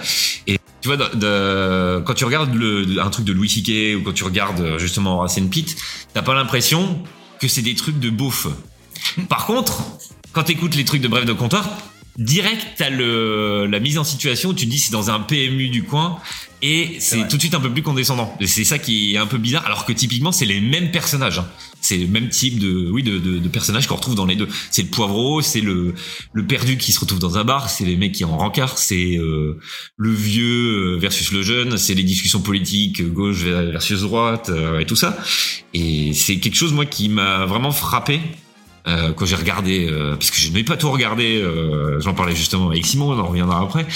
Mais c'est vraiment la première chose à laquelle j'ai pensé, c'est d'inclure ça. Il y en a, il y en a pas autant que ça en fait des, des références à l'actualité, je trouve dans Racine Pit, mais ça vient rythmer en fait tout le récit d'un épisode. Ouais, alors euh, oui et non. Effectivement, ça dépend des épisodes. Euh, t'as, de l'actualité donc euh, vraiment directe avec notamment euh, voilà les en 2016 les, les élections aux États-Unis, enfin les, les primaires en tout cas. Mm. Donc ouais, là c'était c'était très axé Trump. Mais ensuite, t'as quand même de l'actualité. Euh, on va dire plus générale, Euh, notamment ils abordent euh, les questions euh, de transidentité Mm. euh, dans des épisodes un peu ultérieurs, ce qui en gros est mm, en France d'actualité, on va dire depuis un ou deux ans à Mm. fond, on en parle beaucoup. Mais eux, aux États-Unis en 2016, ça commençait déjà à en parler. Surtout beaucoup. dans le milieu new-yorkais, euh, dans lequel est, Et bon, c'est voilà, donc t'as as quand même de l'actualité, euh, pas forcément sur des faits, mais sur un peu de la, la tendance actuelle euh, aux États-Unis, donc euh, en, en 2016. Ce qui est aussi intéressant de regarder euh, ça en France aujourd'hui, parce que vu qu'on a toujours 10 ans de retard euh, sur les États-Unis, sur les modes, un peu tout ça, on se rend compte que de ce qui vient, euh, enfin, de ce qui arrive en ce moment, c'est ça qui est, qui est drôle de voir le, le point de vue euh, de l'époque aux États-Unis. Je voulais qu'on passe aux différents points forts de la série, mais on l'a déjà quand même pas mal évoqué. Mm. Donc, si, à la rigueur, si tu peux nous proposer, plutôt que de voir les épisodes un à un, juste en mode pitch, pour donner une idée aux gens de, de ce que de ce qu'ils peuvent voir, s'il y a des, parce que typiquement, on peut regarder les épisodes euh, dans le désordre. Il n'y a pas vraiment d'évolution, il n'y a pas de fil rouge. Si, quand même. Si. Si, euh, si t'as l'histoire, euh, bah, comme je disais tout à l'heure, il y a quand même euh, trois histoires. euh, Enfin, chaque personnage de la famille euh, Whittle, du coup, donc Horace, Pete et Sylvia, ils ont chacun leur évolution de personnage. Il y a vraiment, euh, je te demandais tout à l'heure euh, off, euh, en off, euh, je spoil ou je spoil pas. Mais parce que t'as vraiment, c'est une série qui fait que 10 épisodes et euh, et la fin en vrai, si je te la raconte, enfin ça change toute ta vision sur euh, sur la série. C'est quand même, je vais du coup je vais pas spoil. Mais si, si, il y a vraiment une vraie évolution de personnage. Il y a, dès le début, il y a des non-dits, en fait. On sait, par exemple, que Horace et sa fille, au tout début du premier épisode, on sait que elle ne veut quasiment plus le voir, qu'elle dit même à un moment donné, je crois, euh, prononcer ton nom me donne envie de vomir. Et ça, on, on comprend pas au début. On se dit qu'est-ce qu'elle a, euh, pourquoi elle est comme ça. D'ailleurs, il y a une punchline incroyable de Jessica Lange qui dit euh, mais tu, tu dis ça parce que t'es grosse, c'est terrible. Mais c'est c'est le genre d'humour, tu vois, qui aujourd'hui c'est Ça me rappelle une grand-mère, ça. oui, non, mais, mais c'est vraiment ça en fait. Ah oui. Les, les, les personnages sont en fait aussi horribles que dans la vraie vie. Et c'est ça, je pense, qui fait tout le sel de la série, c'est que les, les ivrognes sont vraiment des ivrognes, les, les beaufs sont vraiment des beaufs, et les gens méchants sont vraiment méchants. C'est- terrible. Euh, et donc tout ça pour te dire que oui, il y a quand même un, un vrai fil rouge. Euh, Enfin moi en tout cas quand je l'ai vu, j'avais vraiment envie de connaître l'histoire de pourquoi euh, ce mec-là, ses enfants le détestent, euh, pourquoi. euh, Enfin encore une fois, c'est pas c'est pas facile, j'ai pas envie de spoil. Mais voilà, enfin s'il y a un vrai fil rouge, faut pas, faut voir les épisodes euh, les uns à la suite des autres. Mais chaque épisode a, a des, a des particularités, notamment, euh, alors je crois que c'est l'épisode 3 euh, dont je te parlais, qui est quelque chose qu'on a, je pense, jamais vu dans l'histoire de, des séries. Enfin, je, je- franchement, j'en mets ma main à couper. Si, il y en a un, tu vas voir, je vais... Bah, vas-y, Merde. avant. Mais en tout cas, l'épisode 3 de and Pete, c'est euh, l'épisode doit faire quelque chose comme 40 minutes et je crois que pendant 37 minutes, euh, t'as un plan fixe sur un personnage qui fait un monologue. Oui. Ça dure 35 minutes. Un monologue, de, un épisode qui est un monologue, je, je sais pas si ça existe. Non, il y a, y a- y a justement, tu parlais d'une série tout à l'heure, Breaking Bad. Il y a un épisode où il se bat contre une mouche. Et il est. Oui. Et euh, ça peut, on va dire, ça peut se rapprocher sur le, sur le fait qu'il n'y a rien qui se passe, en fait, entre guillemets, hein. Alors, attends, attends, attends. Là, tu compares un non, non, j'aime beaucoup, j'aime beaucoup. Ok, l'épisode de la mouche de Breaking Bad, t'as énormément d'action. Je veux dire, le personnage déjà, il se déplace. Oui, mais c'est une unité de lieu, une unité de temps. Ah ouais, non mais, mais je t'assure que regarde l'épisode 3 de Racine Pit et voir une nana. En plus, c'est c'est cringe, mais terrible parce que elle raconte une histoire, une histoire de de cul en gros avec, enfin c'est c'est terrible, c'est c'est malaisant. Mais tu vois, t'as des des fois t'as des séries qui te cringe, mais c'est drôle. Là, c'est pas drôle. Enfin, c'est ce qui en fait c'est ça va tellement loin dans le côté cringe, dans le côté malaisant euh, de la situation ou de que en fait t'en viens à en rire, mais en rire tu ris nerveusement. C'est ça. Horace and Pete, c'est une série comique, mais tu ris parce que t'es à bout en fait. Tellement les situations sont sont tristes, sont horribles, sont c'est- voilà. C'est ça vraiment la, la série. Moi, ça- je sais que quand j'ai regardé, j'ai regardé le premier et le deuxième. le- je me suis arrêté là parce que j'ai pas réussi à accrocher à certains Mhm. éléments. Mais notamment, j'en avais, quand j'ai lu euh, justement toute la littérature autour de la série, le troisième épisode avec le monologue, celui-là, je me suis dit, je vais me le faire. Donc, j'ai pas eu le temps avant qu'on enregistre l'émission, mais je voulais le voir pour voir ce qui justifie en fait le monologue. Parce qu'il y a une, j'imagine qu'il y a une situation parce que tu fais pas une scène dans un bar où t'as la caméra qui est fixée sur euh, la personne et qui, et qui déblatère pendant 37 minutes justement. Surtout qu'en plus, ce qui est génial sur cet épisode, c'est que quand tu commences cet épisode, tu vois une, une, une actrice, du coup, enfin un personnage euh, féminin, tu, tu ne l'as jamais vu, tu ne sais même pas qui c'est, et elle commence à parler, à parler, à parler. Et en fait, c'est en parlant que tu comprends qui elle est, que tu comprends pourquoi elle dit ça, et ça te dévoile. Hmm. Enfin, L'objectif, en fait, c'est de te dévoiler quelque chose sur un personnage principal euh, du début de la série que tu connais déjà, du coup, vu que c'est le troisième épisode. Mais c'est vraiment une mécanique. Euh, ça se fait beaucoup euh, chez les stand-uppers en fait c'est te t'expliquer une situation et te cacher vraiment la chute au dernier moment et en fait c'est très lent toute la narration Mhm. de toute façon de Racine Pit est très lente mais justement pour que les chutes les punchlines les le rythme il vient là en fait c'est un rythme très lent et c'est à la fin au bout d'un moment tu prends tout dans la gueule et c'est là où enfin moi c'est ce que j'aime beaucoup dans, dans cette série c'est vraiment t'es choqué ça te choque ça te Par contre, dans l'humour de Louis C.K., quand il fait ses sketchs, Ouais. il attaque tout le temps. Ouais. Il a- donc c'est pas la même écriture que ses sketchs en fait. euh, alors franchement Parce qu'en en fait, il y a plusieurs de ce que j'ai vu, parce que j'en ai vu pas mal de lui quand même, euh, les Ouais. stand-up. C'est direct gras, direct dur, mais en fait, t'as tellement de niveau de dureté. C'est que, en fait, il en rajoute toujours derrière. C'est que ça. le, le- la chute est pire que les mini-chutes qu'il a faites avant. exactement Et alors que là, dans Racine Pit, c'est euh, j'y vais doucement, doucement, doucement, et là, à la fin, je te, je te chope. Et vrai. ça chope, et, c'est, et t'es pris ou pas en fait. Et moi, je sais que j'ai pas été pris tout le temps. Les les, les, les, les où j'ai vraiment ri en regardant les deux épisodes, c'était justement sur les, les commentaires sur le l'actualité. ouais Parce que il y avait vraiment un ping-pong qui me faisait rire. Moi, je suis plutôt fan à ce genre de truc. Les paves de comptoir, j'aime beaucoup. Notamment dans le deuxième épisode, il y, a un- il y a une vanne euh, sur les camps de concentration. elle est géniale c'est Parce que c'était sur les réfugiés, euh, c'était à l'époque où il y avait beaucoup de réfugiés en Europe, et donc il disait euh, justement, euh, vous avez vu en Europe, euh, ils veulent pas des réfugiés, et nous non plus, et justement en, en référence à Trump et tout ça. Ouais. Et donc du coup ils ont dit euh, dans le truc euh, en Europe c'est les, les Allemands qui en veulent bien. Ça se trouve ils savent même pas euh, ce qu'ils vont en faire. Ils vont les mettre dans des camps mais ils ont trop l'habitude de, de ce qui s'est passé avant donc ils vont continuer à le faire. Et donc ça finit comme ça. Et derrière l'autre qui arrive euh, en disant euh, bah, moi j'ai connu quelqu'un qui était dans les camps je t'ai interdit de dire ça. Et, euh, donc c'est c'est quand même c'est de l'humour de Louis C.K. Hein. Ah oui, mais non, c'est c'est ça y je trouve pas du tout de mauvais goût. En plus c'est pas du tout de mauvais goût là. C'est vraiment le mec il fait une punchline dans le bar pour faire rire ses potes mais derrière c'est rattrapé et tout ça Exactement. c'est bien foutu. toujours, c'est toujours super bien foutu. Et justement, quand il s'attaque, euh, enfin, quand il s'attaque, il n'y a pas d'attaque euh, directe, hein, mais quand, euh, je veux dire, ouais, ça parle des camps de concentration, euh, ça fait de l'humour sur euh, sur les Afro-Américains, euh, sur la, enfin, ça attaque la transidentité. Enfin, il, il s'attaque à tous les gros sujets et c'est vraiment bien foutu. C'est vraiment bien foutu à chaque fois.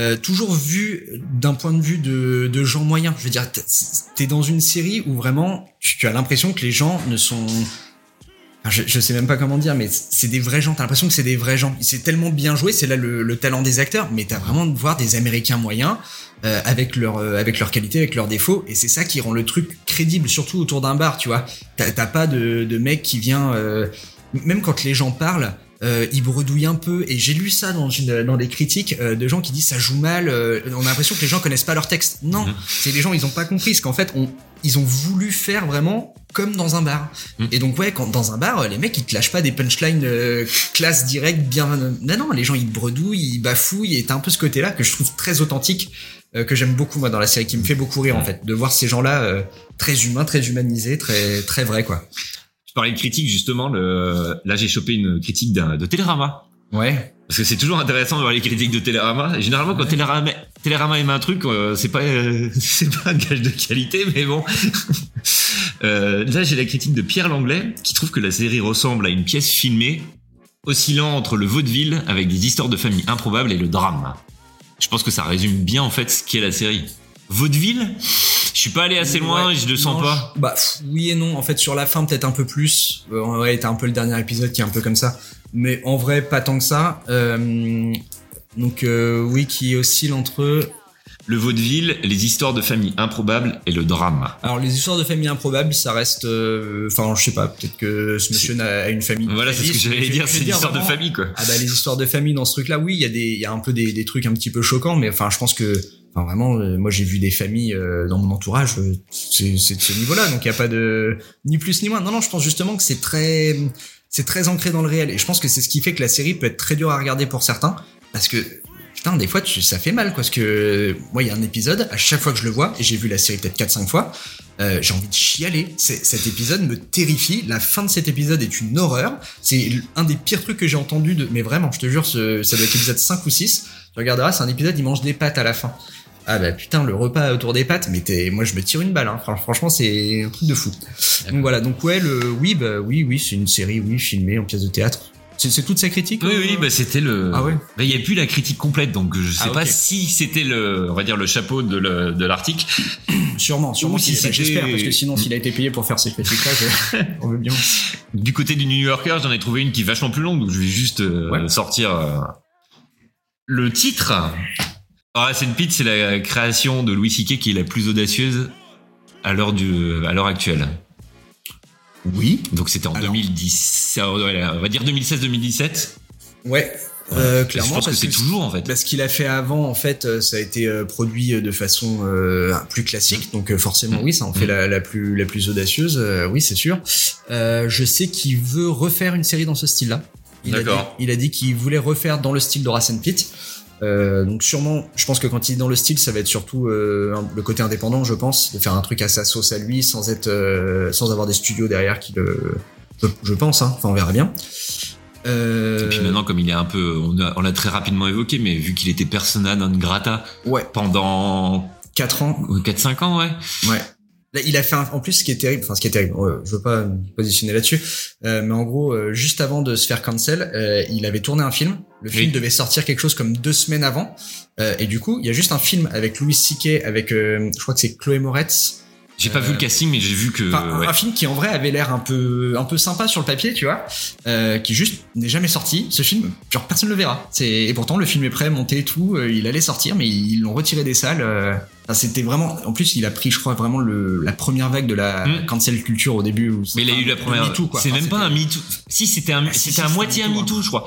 Et pour le, pour info, donc Louis C.K. il s'est fait cancel parce que il a été accusé et il a reconnu. Oui. Et il s'est excusé. Donc, il a fait les deux étapes nécessaires pour ça et donc maintenant il est dans, dans la fin du purgatoire. Ouais.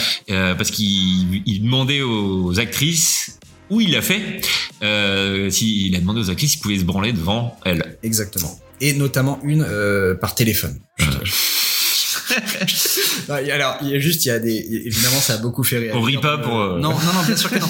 Non, mais il y a, moi, je vais, ju- je sais pas de moi, hein, c'est de Dave Chappelle, un super, euh, pareil, un, un- un humoriste top, top niveau euh, aux États-Unis, euh, qui avait dit quand il avait appris ça que bah, enfin, je, je n'utiliserai pas les mots qu'il utilisait parce que je- voilà, mais en gros, il disait bah, pff, sinon, faut raccrocher dans ce cas-là. Parmi les critiques et le public, la série est plutôt très bien réceptionnée. On est d'accord là-dessus. Je vais te donner les scores, différents scores sur les plateformes que j'ai vues. Sur IMDb, elle a 8,5 sur 10. Donc, ce qui Ouais, est bien. Elle a 17 000 euh, votes. Review, ouais. Ouais, ok. Sur Allociné, elle a 3,6 sur 5. Ouais, Allociné, moi, pour moi, ça compte pas. Oui, mais on en, on en reviendra après à Allociné, tu vois. sur euh, Rotten Tomato, elle a 96 au niveau des critiques Et au niveau de l'audience, c'est 92, donc elle est totally fresh. Ce qui est quand même fou, parce que quand tu regardes euh, d'autres séries qui peuvent être entre guillemets mieux, mais en fait elles sont mainstream. Ouais. Elles ont moins, mais là, comme c'est tout à l'heure, j'ai dit que c'était une série de niche, bah forcément, c'est que les gens qui l'ont regardée et qui ont fait l'effort de la regarder, qui vont aller la noter pour euh, justement la mettre en avant. Je suis d'accord. Je pense que euh, le fait que déjà la série soit très peu diffusée, je veux dire, déjà tu dois faire un effort toi pour aller Mm. trouver l'information, de savoir qu'elle existe, de la regarder. Donc effectivement, je pense que tu y vas en, en ayant déjà une euh, enfin, je pense que tu penses déjà que tu vas vraiment l'aimer la série. Donc ça te met Mm. déjà dans de bonnes conditions pour la regarder. Ensuite, c'est souvent bah, c'est les fans soit de Louis C.K., soit des acteurs un peu qui sont dans la série. Donc je pense que ça te- encore ça te met encore dans de meilleures euh, dispositions pour euh, pour l'apprécier. Donc c'est sûr que oui, ça va avoir des meilleures reviews, je pense, que que- qu'une série mainstream qui va être regardée par euh, le pélo lambda qui sera sur Netflix, qui cliquera, qui dira c'est de la merde et qui va aller la noter en disant Mm. c'est de la merde. Là, forcément, t'as ce truc-là. Maintenant, je pense aussi, enfin, ok, là c'est mon avis perso. Euh, pourquoi j'apprécie autant cette série? Quand je l'ai regardée, je l'ai vue en 2016 et elle venait de sortir. Euh, c'était, on était à balle dans les séries Marvel, machin, euh, tous les trucs de super-héros. Et moi, c'est le moment où vraiment je commençais à avoir mon overdose. Alors que de base, je suis un fan hein, euh, de DC principalement, mais j'adore. Hein, euh, tout l'univers de Batman, c'est un univers que, que je kiffe à fond. Euh, Superman, j'aime beaucoup aussi. Euh, donc moi, j'étais à fond pour qu'il y ait des séries, des films et tout. Mais ils en ont fait tellement. C'était tellement euh, à base de plus d'effets spéciaux, plus de machin, plus de machin, que en fait, on en pouvait plus. Et même dans le cinéma, je trouve, où maintenant c'était, enfin. 2016 euh, jusqu'à jusqu'à encore maintenant, je veux dire c'est vraiment une avalanche d'effets spéciaux, c'est toujours plus d'effets spéciaux, plus de machin. Quand tu regardes Horace and Peace, ah bah Horace and Peace pardon, ça te ça te ça te change parce que tu te prends des plans fixes où euh, il y a juste deux acteurs qui parlent et tout ce que tu vois à l'écran c'est du jeu d'acteur bien joué. C'est bizarre, mais moi j'ai trouvé ça super rafraîchissant. Ça peut déplaire à Mhm. certains, le côté lent, le, le côté où il n'y a pas d'action, parce qu'en plus c'est un huis clos, on l'a pas dit, mais tout se passe dans le bar. Euh, Ou au-dessus, euh, dans ou l'appart. Enfin voilà, vraiment t'es localisé euh, à une adresse. Ah, Il y a une exception dans, dans toute la série où on est ou autre part, mais globalement c'est vraiment un huis clos. Donc ouais, c'est lent, t'as un huis clos et tu te focuses sur du jeu d'acteur et sur de l'histoire. Il y a pas d'action, il y a vraiment pas d'action. Je veux dire, les mecs ne se battent pas dans le bar. Une fois ils vont un peu s'échauffer, mais vraiment trois fois rien. Euh, Il y a aucun effet spéciaux. T'as même pas de musique dans la série. Ça, on en a pas parlé. La seule musique que tu as, c'est de la musique qui fait partie de la diégèse du film. C'est-à-dire quand t'as un mec qui va mettre une, une pièce dans le jukebox pour faire marcher euh, de la musique, donc t'as un morceau, et une fois sur deux, de toute façon, t'as le vieux Pete qui y va et qui arrache le truc et qui dit pas de musique ici. Donc c'est vraiment, c'est lent, c'est austère. Euh, Enfin voilà, c'est une ambiance particulière et hum, du coup, moi je trouve rafraîchissant par rapport à ce qu'on vit en ce moment sur euh, sur Netflix. Quoi. Et justement, tu parlais de musique, le... on n'a pas parlé du générique parce que Oui. tu voulais en parler. Donc Oui. le générique, il a été fait par Paul, Si- Paul Simon, c'est Louis C.K. qui est allé le chercher Ouais. et qui ont fait la musique. Ils ont fait la musique tous les deux. Ouais, la musique qui est, je trouve, incroyable. Alors toi, tu l'as trouvé. Bah, le, le générique que vous avez entendu justement au début, moi je la trouve déprimante, vraiment. Ah mais bien sûr, mais parce que c'est mais Horace and Pete, c'est à chaque épisode, tu te marres, mais t'as quand même, faut pas que t'aies un flingue à côté de toi. Ah hein. oui, c'est pour ça. tu serais tenté d'en finir tout de suite. Mais oui, mais le, le générique est vraiment super. Ouais, super euh, composition de, de Paul Simon. Très très cool. Encore un, un, un- un guest 5 étoiles tu vois, autour de cette série. Non mais vraiment. Je sais pas s'il a été payé parce que quand tu regardes, euh, tu, tu regardes les interviews parce qu'il en parle. Ouais. Pour moi, il a pas été payé. En fait, il l'a fait parce que. Mais je- moi j'aimerais savoir si un acteur a été payé sur cette série. Je sais même pas. Apparemment si, parce que s'il a perdu de la thune, tu vas pas me dire justement que ça coûte cher de réaliser. Il y a, il y a en plus les caméras, c'est même pas des opérateurs. On en a pas parlé, mais logiquement, d'après ce que j'ai compris, c'est même pas des opérateurs caméra qu'il y a derrière. C'est Louis C.K. quand il joue, il y a, il y a, c'est un multicam, donc c'est une Ouais. sitcom multicam euh, Exact. en termes techniques et euh, logiquement les changements de de d'angle euh, etc c'est fait au montage c'est pas fait euh, sur le set donc en fait ils posent les euh, trois caméras Ouais.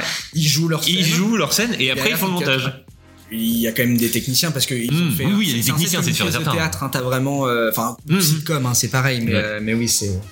Ouais, je sais pas. Non, je pense qu'ils, je pense qu'ils ont été payés.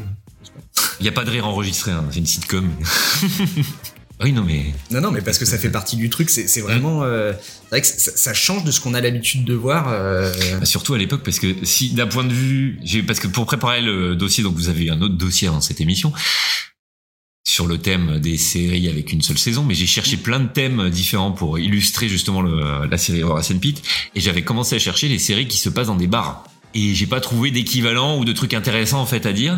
Et pareil, je voulais parler des séries pièces de théâtre. Et il y en a pas. Ouais.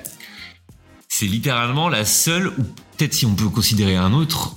On va y revenir à un sujet qu'on avait évoqué dans la première émission, c'était euh, la dernière saison de How I Met Your Mother. qui est le dernier épisode. C'est une unité de temps de lieu, sauf que il y a plein de de retour en arrière, de, fa- de flashback, etc. Et tout se passe quasiment dans la salle de bar de l'hôtel.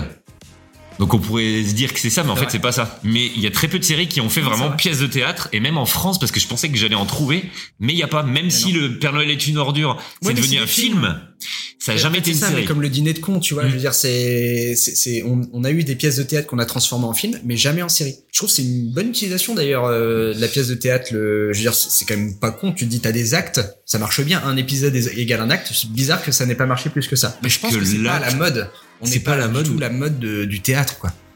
Ouais, mais t'as pas non plus, euh, parce que là, on va dire qu'il y a 10 actes. Ouais. Mais normalement, c'est trois actes, euh, la pièce de théâtre.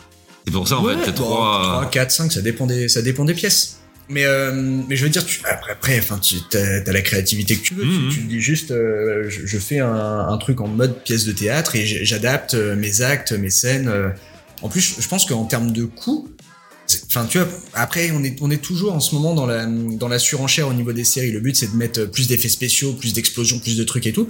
Si tu reviens à un truc où tu vas vraiment chercher du jeu d'acteur, tu peux justement te dire, je vais mettre moins de thunes parce que euh, je fais un truc en huis clos. Je fais, enfin, ce qu'il a fait lui, tu vois, euh, de, de Mais- vraiment. À contrario, je suis pas d'accord justement. Là, c'était tel le cas en 2000, jusqu'en on va dire 2020, mais après, là, de, depuis deux ans, la tendance des plateformes, c'est de créer du contenu à chier. Donc du coup, ce qui, ils se retournent vers les productions qui coûtent pas cher, comme le huis clos. C'est pour ça que t'en as plein des huis clos en série euh, maintenant, Ouais. où justement, il y a très peu d'effets spéciaux, huis clos, très peu d'acteurs, histoire qui coûte pas cher à raconter. Et justement, le but, c'est de mettre de plus en plus de contenu sur les plateformes. Donc en fait, ils nous en chient, sauf que c'est pas bien écrit. Ah mais voilà. C'est ça le Ah, problème. mais tout le problème, Oui, bah, là. on arrive, C'est- pas bien joué, c'est pas bien joué, c'est pas bien écrit. Bah ouais, mais c'est pour ça que je te dis de regarder Horace and Pete et de pas de regarder un huis clos à la con sur Netflix. Et on sûr. avait eu une discussion avec, avec notre très cher Xad euh, sur justement pourquoi on voyait pas à la télé ou même sur les plateformes ou disponibles en ligne les pièces de théâtre françaises.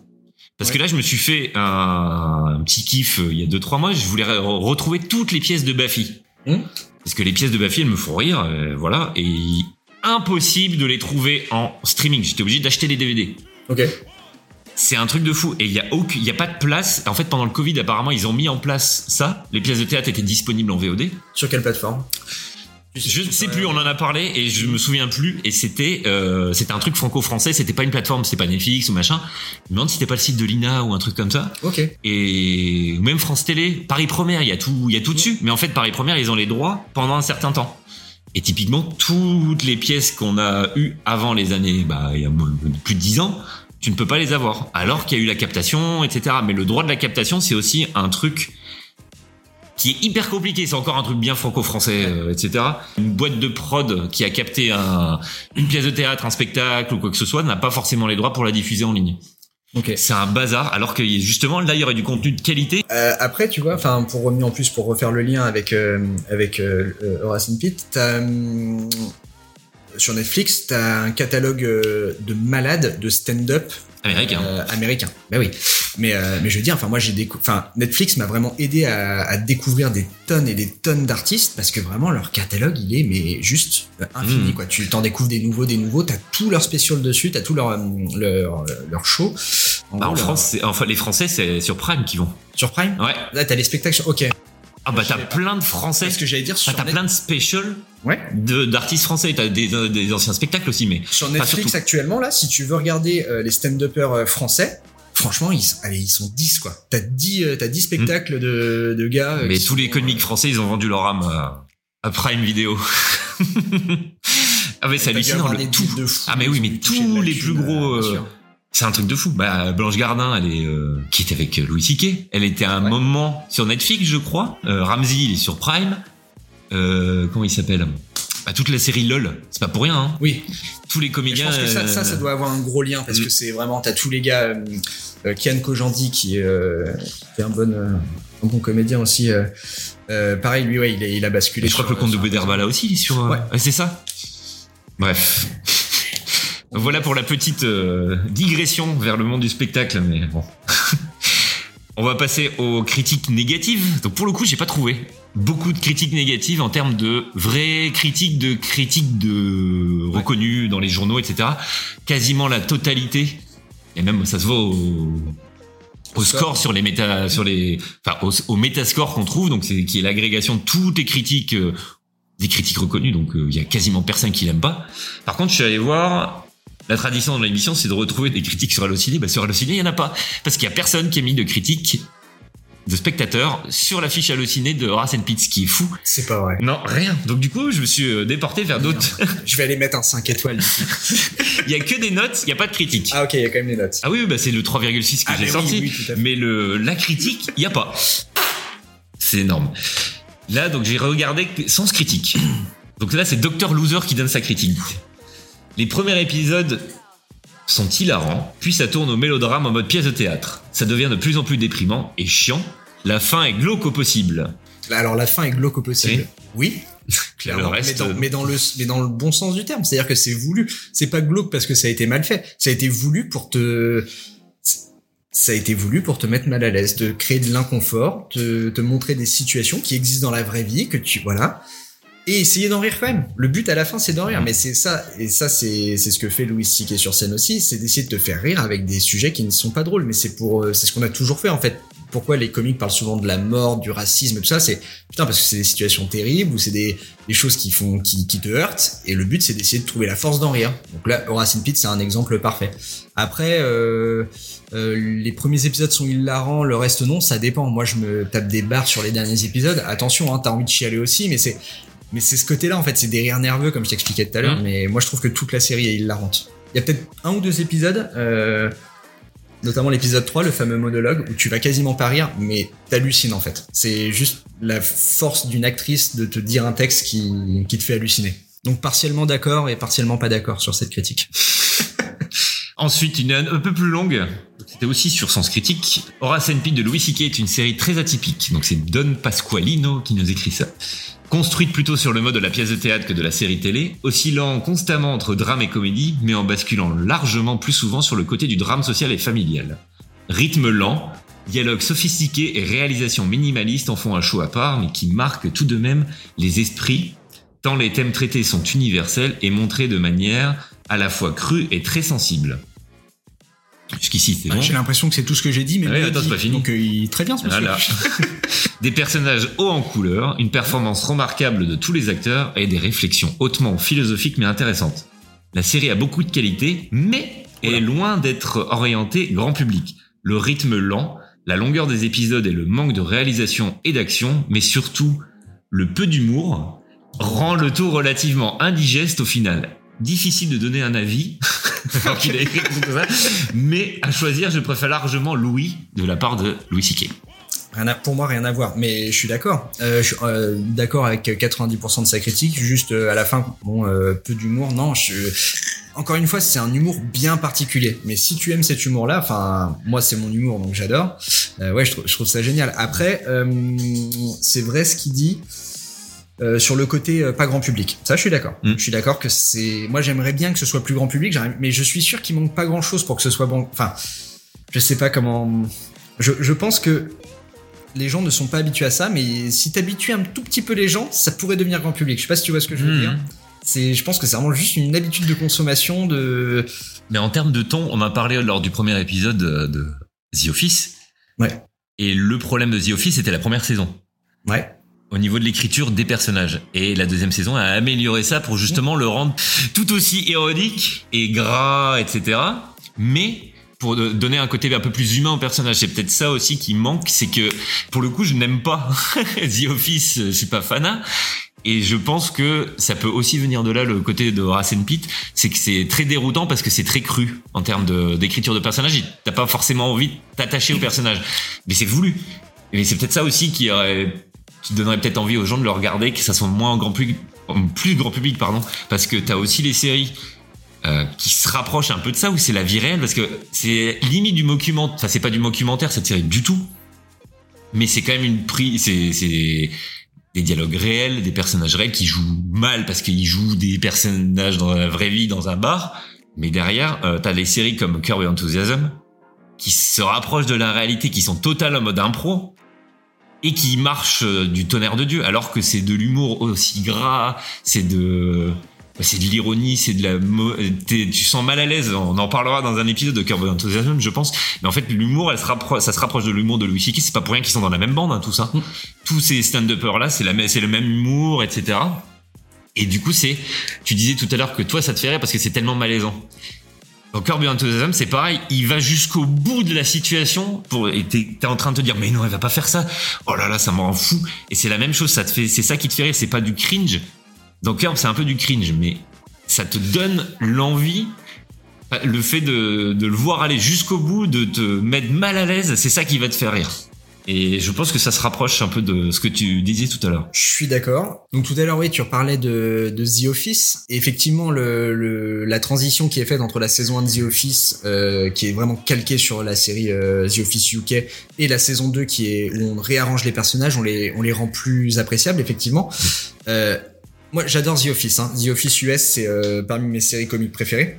Euh, effectivement, t'as du cringe. C'est pas le même cringe dans The Office que dans Horace and Pete. Horace and Pete, pour moi, c'est au-delà. C'est pas cringe, c'est juste les personnages te donnent envie de chialer en fait. Mais mais c'était mal pour eux. Et c'est pas ils sont pas euh, ils sont pas comme Michael Scott dans The Office en mode euh, des, un peu des débiles euh, ou des tu vois t'as pas du tout ce côté là c'est des vrais gens des vrais gens tu vois à qui il arrive des sales trucs euh, des, des gens avec leur avec leur avec leurs petites choses tu vois leurs petits leurs petits défauts leurs petits trucs. Et c'est c'est ça qui fait mal quoi. Il te les expose et il va au fond du fond du fond.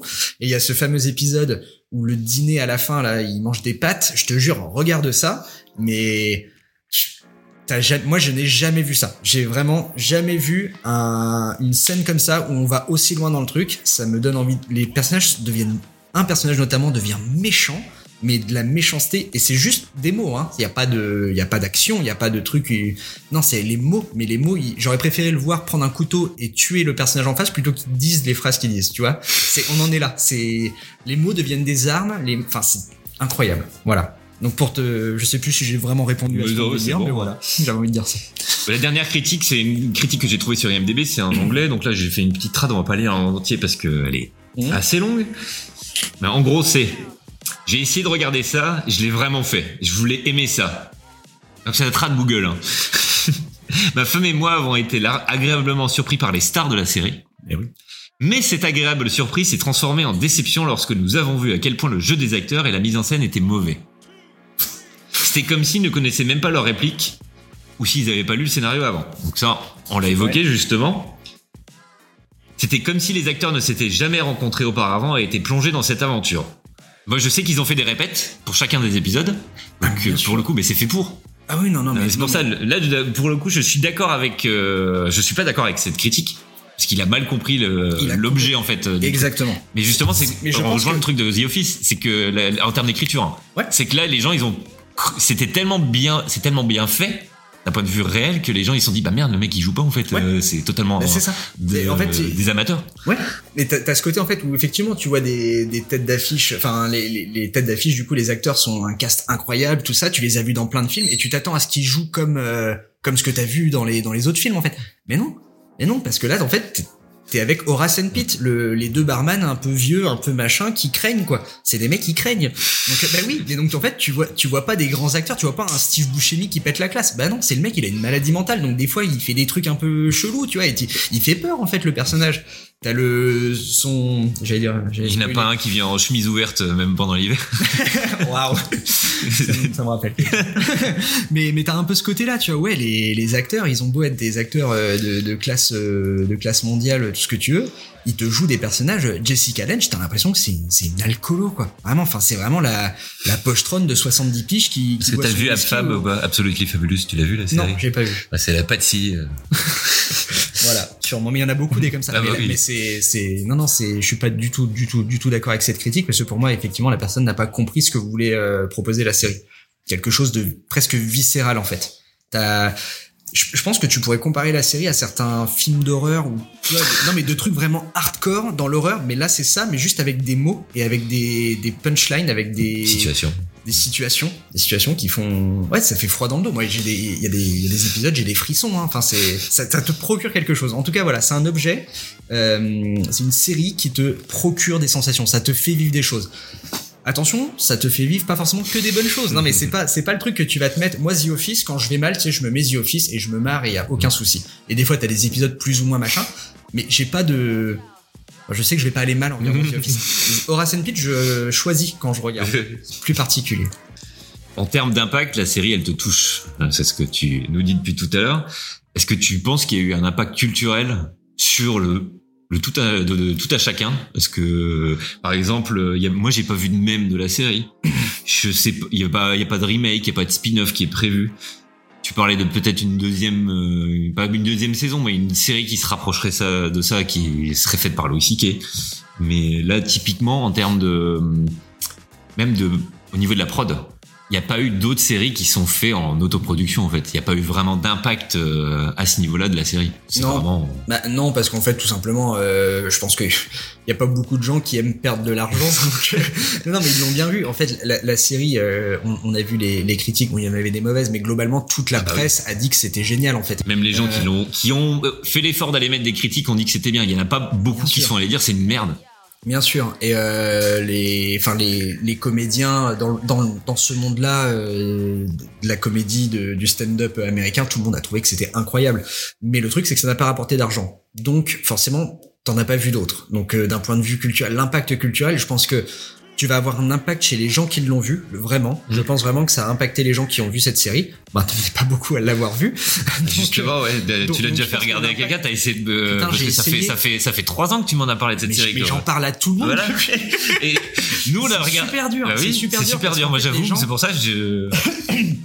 T'as aussi le truc, enfin comme je disais, je pense que euh, si je trouve des gens qui sont vraiment fans de stand-up américain, je pense que ce sera plus simple. Parce que t'as une porte, si déjà tu connais Louis C.K., je pense que ça t'aide un peu. t'as Bah, moi, je l'avais la porte, hein, parce que pour le coup, je suis vraiment. euh, On me l'a assez reproché que j'étais imprégné Essaye de culture ricaine, mais. Essaye les autres épisodes. Oui, mais je sais, mais j'ai, vraiment fait. J'ai regardé, j'ai fait regarder ça euh, à, à- à deux trois personnes. Euh, ça n'a jamais. J'ai toujours fait regarder en fait le premier. J'ai j'ai réussi à faire regarder le premier épisode. Mais déjà le premier épisode dure une heure. Oui. Euh, il est très lent. C'est un des plus lents en termes de mise en scène. Euh, T'as vraiment des plans de littéralement. Je crois. Il y en a un qui doit durer quelque chose comme une minute trente où c'est juste un plan fixe où personne ne parle. C'est extrêmement long, euh, une minute trente où personne ne parle. Mais ça, c'est des trucs où voilà, dans, dans Racine Pit, tu t'y habitues un peu après. Mais j'ai essayé de la faire regarder euh, à des gens et je- ça n'a jamais vraiment pris. J'ai une personne qui m'a dit j'ai regardé, c'était incroyable. Voilà, une cliente. euh, Euh, on va finir l'émission avec le questionnaire What If. Je vais te poser des questions bizarres et tu fais au mieux pour y répondre. Si tu pouvais remonter le temps pour assister au tournage d'un épisode, lequel choisirais-tu et pourquoi? Euh, alors c'est très bonne question. Euh, je sais pas, je sais pas, je dirais ouais, peut-être le fameux épisode 3 parce que j'aurais bien voulu voir en fait cette actrice faire son monologue pendant une demi-heure. Et alors en plus, c'est je, je peu C'est un plan séquence ou pas Alors voilà, en fait t'as 12 minutes je crois de plan séquence au début et ensuite ça cut. Mais c'est toujours plan fixe sur elle. Mmh. Mais 12 minutes de plan séquence au début, enfin plan séquence, le plan fixe en Oui, fait. oui, oui, non, mais voilà, il y a pas de coupure, voilà, sans cut, cut. mais la caméra ne bouge même pas. Et ouais, c'est 12 minutes où elle parle, je crois, quelque chose comme ça, et ensuite 30 minutes où on voit qu'elle euh, à l'écran. Et j'aimerais bien voir cette performance-là en fait, voir comment ils ont fait ça, euh, voir s'il y avait quelqu'un en face d'elle ou pas. Tu sais, enfin, ce truc d'être euh, un peu juste voir si comment comment tu peux faire pour rester à, à- à te dire un truc et transmettre des émotions, parce que je te jure, regarde cet épisode-là, c'est un truc de malade. C'est un Je truc de pensais à un truc qu'on parlait tout à l'heure du théâtre français. Tu sais qui, c'est, euh, qui serait parfait dans ça? Non Lucchini. Et que ses monologues. oui. Ah bah lui pour le coup, Ah, mais ça, il te mais- donne, il te, fait- il te transmet des. T'as beau l'aimer ou pas l'aimer, mais il transmet quelque chose quand il parle. euh, quand Complètement. Mais on parlait tout à l'heure de faire des, des séries euh, théâtralisées ou des, des pièces de théâtre en série, euh, machin. Mais putain, un mec comme Lucchini, mais tous les jours tu le mets. Et on en a des mecs, euh, je veux dire, enfin, on a, on a quand même, c'est un truc français, le, enfin, on a des super acteurs de théâtre, quoi. Et ça serait génial. Moi, j'adorerais voir ça. J'adorerais. Quelle théorie complètement absurde sur la série pourrais-tu inventer? Eh, C'est compliqué parce que Euh, c'est super compliqué, vraiment compliqué parce que la série est tellement. Moi j'en ai une là, en y Ah, pensant. euh, vas-y, vas-y, et puis après je, je te dirai un peu ce que je. Moi je pensais que tu pourrais inventer la théorie comme quoi Louis C.K. raconte sa vraie vie sa vie de, de comédienne, euh, de stand-upper, etc. En fait, c'est totalement faux, c'est totalement un front. Et que sa vraie vie, c'est euh, de tenir un bar avec son cousin. Je vais te dire un truc que lui a dit sur la série, c'est que la série, elle parle de d'un truc en fait, c'est de la famille Mm. et à quel point la famille peut être une prison. Voilà, c'est terrible, hein, Oui, euh, mais mais c'est son truc, ouais. Donc euh, ouais, pourquoi pas J'aime bien ta théorie. J'aime bien ta théorie, ça me fait rire. Si tu devais être coincé dans un ascenseur avec un personnage, qui choisirais-tu et pourquoi? Louis C.K. bien sûr. Déjà parce que j'aime vivre dangereusement. mais ensuite, euh...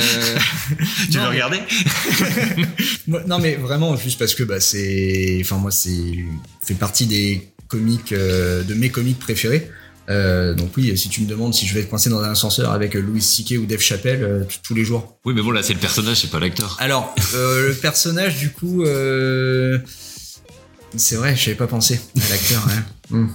Personnage je dirais bah je peux te dire avec qui je voudrais pas désolé je te Oui, bah, ouais, voilà, vas-y. Euh, bah, je voudrais pas être avec Pete. Je, je pleurerais, il me ferait peur. Voilà. Bah, déjà que lui fait peur euh, de base. Ouais. Et pourtant, c'est un de mes acteurs préférés, hein, Steve Buscemi. Si tu pouvais imaginer un crossover entre cette série et une autre série qui te tient à cœur, euh, ça se passerait comment? Ça serait laquelle? Pareil, pas facile de faire un, un crossover entre. euh, Avec Louis? avec. Ouais, non, ça serait trop, trop simple, Ah non tu vois. oui. Non, euh, je sais pas, je, je me suis dit. C'est même pas vraiment un crossover et je, je verrais un personnage d'une série Oui, rentrer bah voilà, dans le bar, ouais. ça me ferait rire. Euh, ce serait Dwight de The Office. Désolé, mais non mais ça me ferait très rire. Je pense qu'il aimerait bien ce bar. Ce serait un bar qu'il aimerait bien. On boit euh, qu'un seul type de bière, un seul whisky, un seul gin. J'aime bien. Oui, c'est vrai que il y a la enfin la, la spécificité, c'est qu'il y en a a que, ouais, il y a que la, c'est de la bud. Ouais, ils ont que de la bud. Si tu pouvais imaginer une fin alternative pour euh, ton épisode préféré ou un des, épis- des épisodes qui t'a marqué, qu'est-ce qui changerait radicalement? Et Là, ben, pour le coup, t'es obligé de spoiler, mais Alors- tu peux spoiler le premier, par exemple. je vais, je vais pas totalement spoiler et je vais reparler d'un épisode qui m'a beaucoup marqué, même si le tout dernier, l'épisode 10, le der- l'épisode final est très marquant, très choquant. Mhm. Euh, non, c'est je crois que c'est l'épisode 5, le fameux épisode euh, où à la fin il mange des pâtes, j'en ai parlé Mhm. plusieurs fois. Non mais je suis traumatisé moi de ça. hein. Euh, ouais, je changerais cet épisode-là. Enfin, en fait, il faut surtout pas le changer parce que c'est ce qui rend le truc génial, mais moi, pour, euh, pour mes traumas personnels, je changerais l'épisode et juste je retirais une phrase euh, qui est terrible. Alors, je- je vais pas spoiler, mais je raconte très brièvement. En gros, tu as le personnage de Pete euh, qui est le, le personnage qui te va faire le plus mal au cœur parce que le, il, il a rien pour lui. Euh, il est, il a pas beaucoup d'argent, il a une maladie mentale, euh, son traitement c'est très compliqué. Des fois il en a, des fois il en a pas, donc il peut avoir des crises. Donc ce personnage-là vraiment te, te touche énormément. En plus, il va apprendre. Allez, je spoil un truc. En gros, au début de la série, on pense que Horace et Pete sont frères, sauf qu'en fait, il va apprendre donc à 55 ans que finalement ils sont pas frères, ils sont cousins. Je l'ai spoilé un peu parce que je l'ai dit. Bon, bah, Oui, euh, Peu importe. je l'ai dit là en fait tout à l'heure. Pour moi, Mais- dans ma tête, tu vois, c'est. Mais donc effectivement ils sont ils sont même pas frères. Donc euh, donc le personnage vraiment t'as de la pitié pour lui forcément. Et euh, à la fin de l'épisode en fait il- enfin t'as tout un épisode qui est centré sur lui où il va rencontrer une nana sur un site euh, de rencontre. Il s'avère que c'est une jeune femme de 25 ans donc ils ont 20 ans d'écart. Euh, 30 ans d'écart 20 30 ans d'écart je sais plus et, euh, et cette nana en fait elle lui explique elle elle a menti sur son âge elle, faisait croire qu'elle avait 40 ans parce que c'est son kiff à elle les personnes plus âgées. Et donc euh, lui au début il a peur qu'elle se moque de lui tout ça et au final on se rend compte que c'est sincère. Donc il y a un, début d'histoire qui commence hein, quelque chose de et tu te dis putain mais ça y est le personnage tu vois qui t'a fait de la peine tout au long de la série ah tu, tu respires un peu tu te dis voilà il, va avoir son épisode un peu heureux. Euh, évidemment il décide de présenter cette jeune femme à son frère et à sa sœur enfin à ses cousins en gros vraiment limite sans raison ils vont juste raconter les pires choses sur lui euh, devant elle et c'est c'est juste terrible. C'est vraiment c'est terrible. Donc ils vont expliquer euh, que qu'il a une maladie mentale que enfin vraiment ils mettent tout à plat et la nana en fait juste elle se casse et c'est ça te brise le cœur ça te brise le cœur et donc je changerais ça et je, je ferais un dîner sympa où euh, ils disent ah elle est bien ta nouvelle petite copine et puis euh, on sait pas peut-être que le personnage il, il différemment voilà Si tu avais la possibilité d'écrire un épisode inédit, ça serait. C'est quoi le titre? Alors Peut-être une intrigue. Dans la série, il y a aucun titre d'épisode. C'est épisode 1, épisode Mhm. 2, épisode 3, épisode 4. Donc je suivrai le truc et moi je ferai l'épisode 0. Épisode antérieur. Euh, Préquel. Ouais, le préquel de Racine Pit. Si, si. Et en vrai, je raconterai l'histoire euh, de Horace et de ses enfants. Mais je, ça, je spoil pas. Mais euh, voilà. Ok. Pour ceux qui auront vu la série, ils sauront de quoi je parle. Et si tu pouvais créer un spin-off sur un des personnages secondaires, euh, tu choisirais qui? Il y a peut-être un petit thème. Il y a, il y a deux personnages que j'aime beaucoup qu'on ne voit quasiment pas. C'est le fils d'Horace, que tu vois qu'une seule fois dans toute la série. Euh, lui, tu je pense, que tu peux faire vraiment un spin-off euh, sur lui. Euh, et sinon, je- alors c'est limite un, un personnage principal et t'as limite ce spin-off dans la série, mais il faudrait en faire tout un truc. C'est le personnage de de Pete, mais Pete le, le père, Le barman Non Le- le vieux. père- le vieux. le vieux Pete, Uncle Pete comme il l'appelle, et euh, lui joué par Alan Alda. Oui, coup. non, mais c'est lui. Incroyable. Lui, lui, je voudrais, je voudrais le voir tout le temps partout. J'ai fini le petit questionnaire. Est-ce que tu as quelque chose à, à ajouter sur, te- sur cette série, même si tu en as beaucoup dit? Est-ce que tu voudrais partager des séries du même genre? Parce que là, la série, elle reste quand même très unique en son genre. Il n'y a pas vraiment d'autres séries qui se rapprochent, mais des séries qui parleraient du même, des mêmes thèmes, qui utiliseraient le même type d'humour. Est-ce que tu aurais des trucs qui te viennent à l'esprit, là, comme ça? Sinon, euh, c'est pas grave. Alors, ben, en fait, je vais, réappuyer sur le fait que la série, elle est, c'est un ovni, hein, c'est complètement unique, et du coup, bah, des séries qui lui ressemblent, j'en vois pas. Après, peut-être sur le ton, tout ça. Euh, non, bah, je vais. Ok, je, encore une fois, je botte un peu en touche. Euh, regardez des, des, des shows de, stand-up. Euh, je pense que c'est ça qui va peut-être le plus s'en rapprocher en fait. T'as- vraiment, je trouve, toute cette mécanique de punchline. Euh, les mises en situation, pareil, il y a un épisode euh, de Horace and Pete qui, t'as Horace qui vient d'avoir une relation sexuelle avec euh, avec une nana qui vient de choper au bar, en gros, c'est vraiment ça. Et le lendemain, ils ont une discussion au petit déj et, en gros, elle, lui dit mais en fait avant j'étais un homme. Et, et tout le truc, c'est de savoir, tu déconnes. Je sais pas, pourquoi ça te poserait un problème? Et voilà, ça c'est des situations que t'as beaucoup dans le stand-up américain, moi qui me font beaucoup rire. Euh, ce genre de vanne là, ça me, ça me touche beaucoup. Donc ouais, euh, je peux donner des noms. Euh, Dave Chappelle, incroyable. Louis C.K. Euh, Bill Burr, que j'aime beaucoup. Euh, C'est vrai que ça aurait pu aussi, tu vois, euh, voir Bill Burr dans la série. Ouais. Ça m'aurait pas du tout choqué. Ah non, clairement. Et en- tu parlais tout à l'heure de Dan Alda, je voulais le dire et j'en profite pour la finir. Tu sais qui l'a proposé le rôle? Non. Jack Nicholson. Et je le vois trop bien Ah mais dedans. ça aurait été, ça- ouais pareil. Euh, Je sais que vraiment il avait euh, Steve Buscemi, il voulait absolument Mm. que ce soit Steve Buscemi son, qui joue son frère, euh, Eddie Falco qui joue sa sœur, c'était vraiment Mm. ces, ces deux trucs. Et euh, apparemment c'était une soirée des euh, Grammy Awards, c'est Grammy ouais, Emmy Awards. je pense c'est le bazar. Voilà, enfin une, une cérémonie comme ça où en gros il est allé voir Eddie Falco, il lui a dit je suis en train d'écrire un show, mais vraiment il lui a dit en, en comme ça, j'ai écrit un, un rôle spécial pour toi, est-ce que ça te dirait et tout, on s'appelle après, elle a dit ouais pas de souci. Et juste à côté il y avait Jessica Lange, il est allé la voir, il a dit j'ai écrit un show, tout ça, j'aimerais trop que tu sois dedans. Enfin tu vois, et t'as un peu ce côté là où c'était vraiment ça s'est fait vraiment comme ça quoi.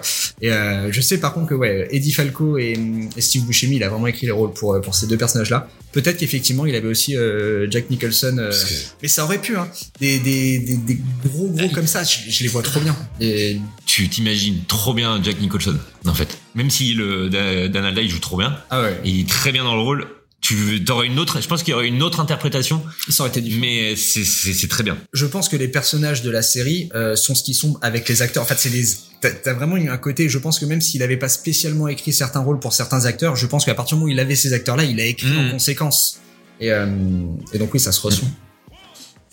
Bah, c'est tout pour moi, merci beaucoup. T'as quelque à chose à rajouter? Non? Euh, je te remercie, Quentin, et j'espère que pourquoi pas peut-être une prochaine. euh, je suis chaud. C'était très cool. T'es chaud, c'est bien. Merci.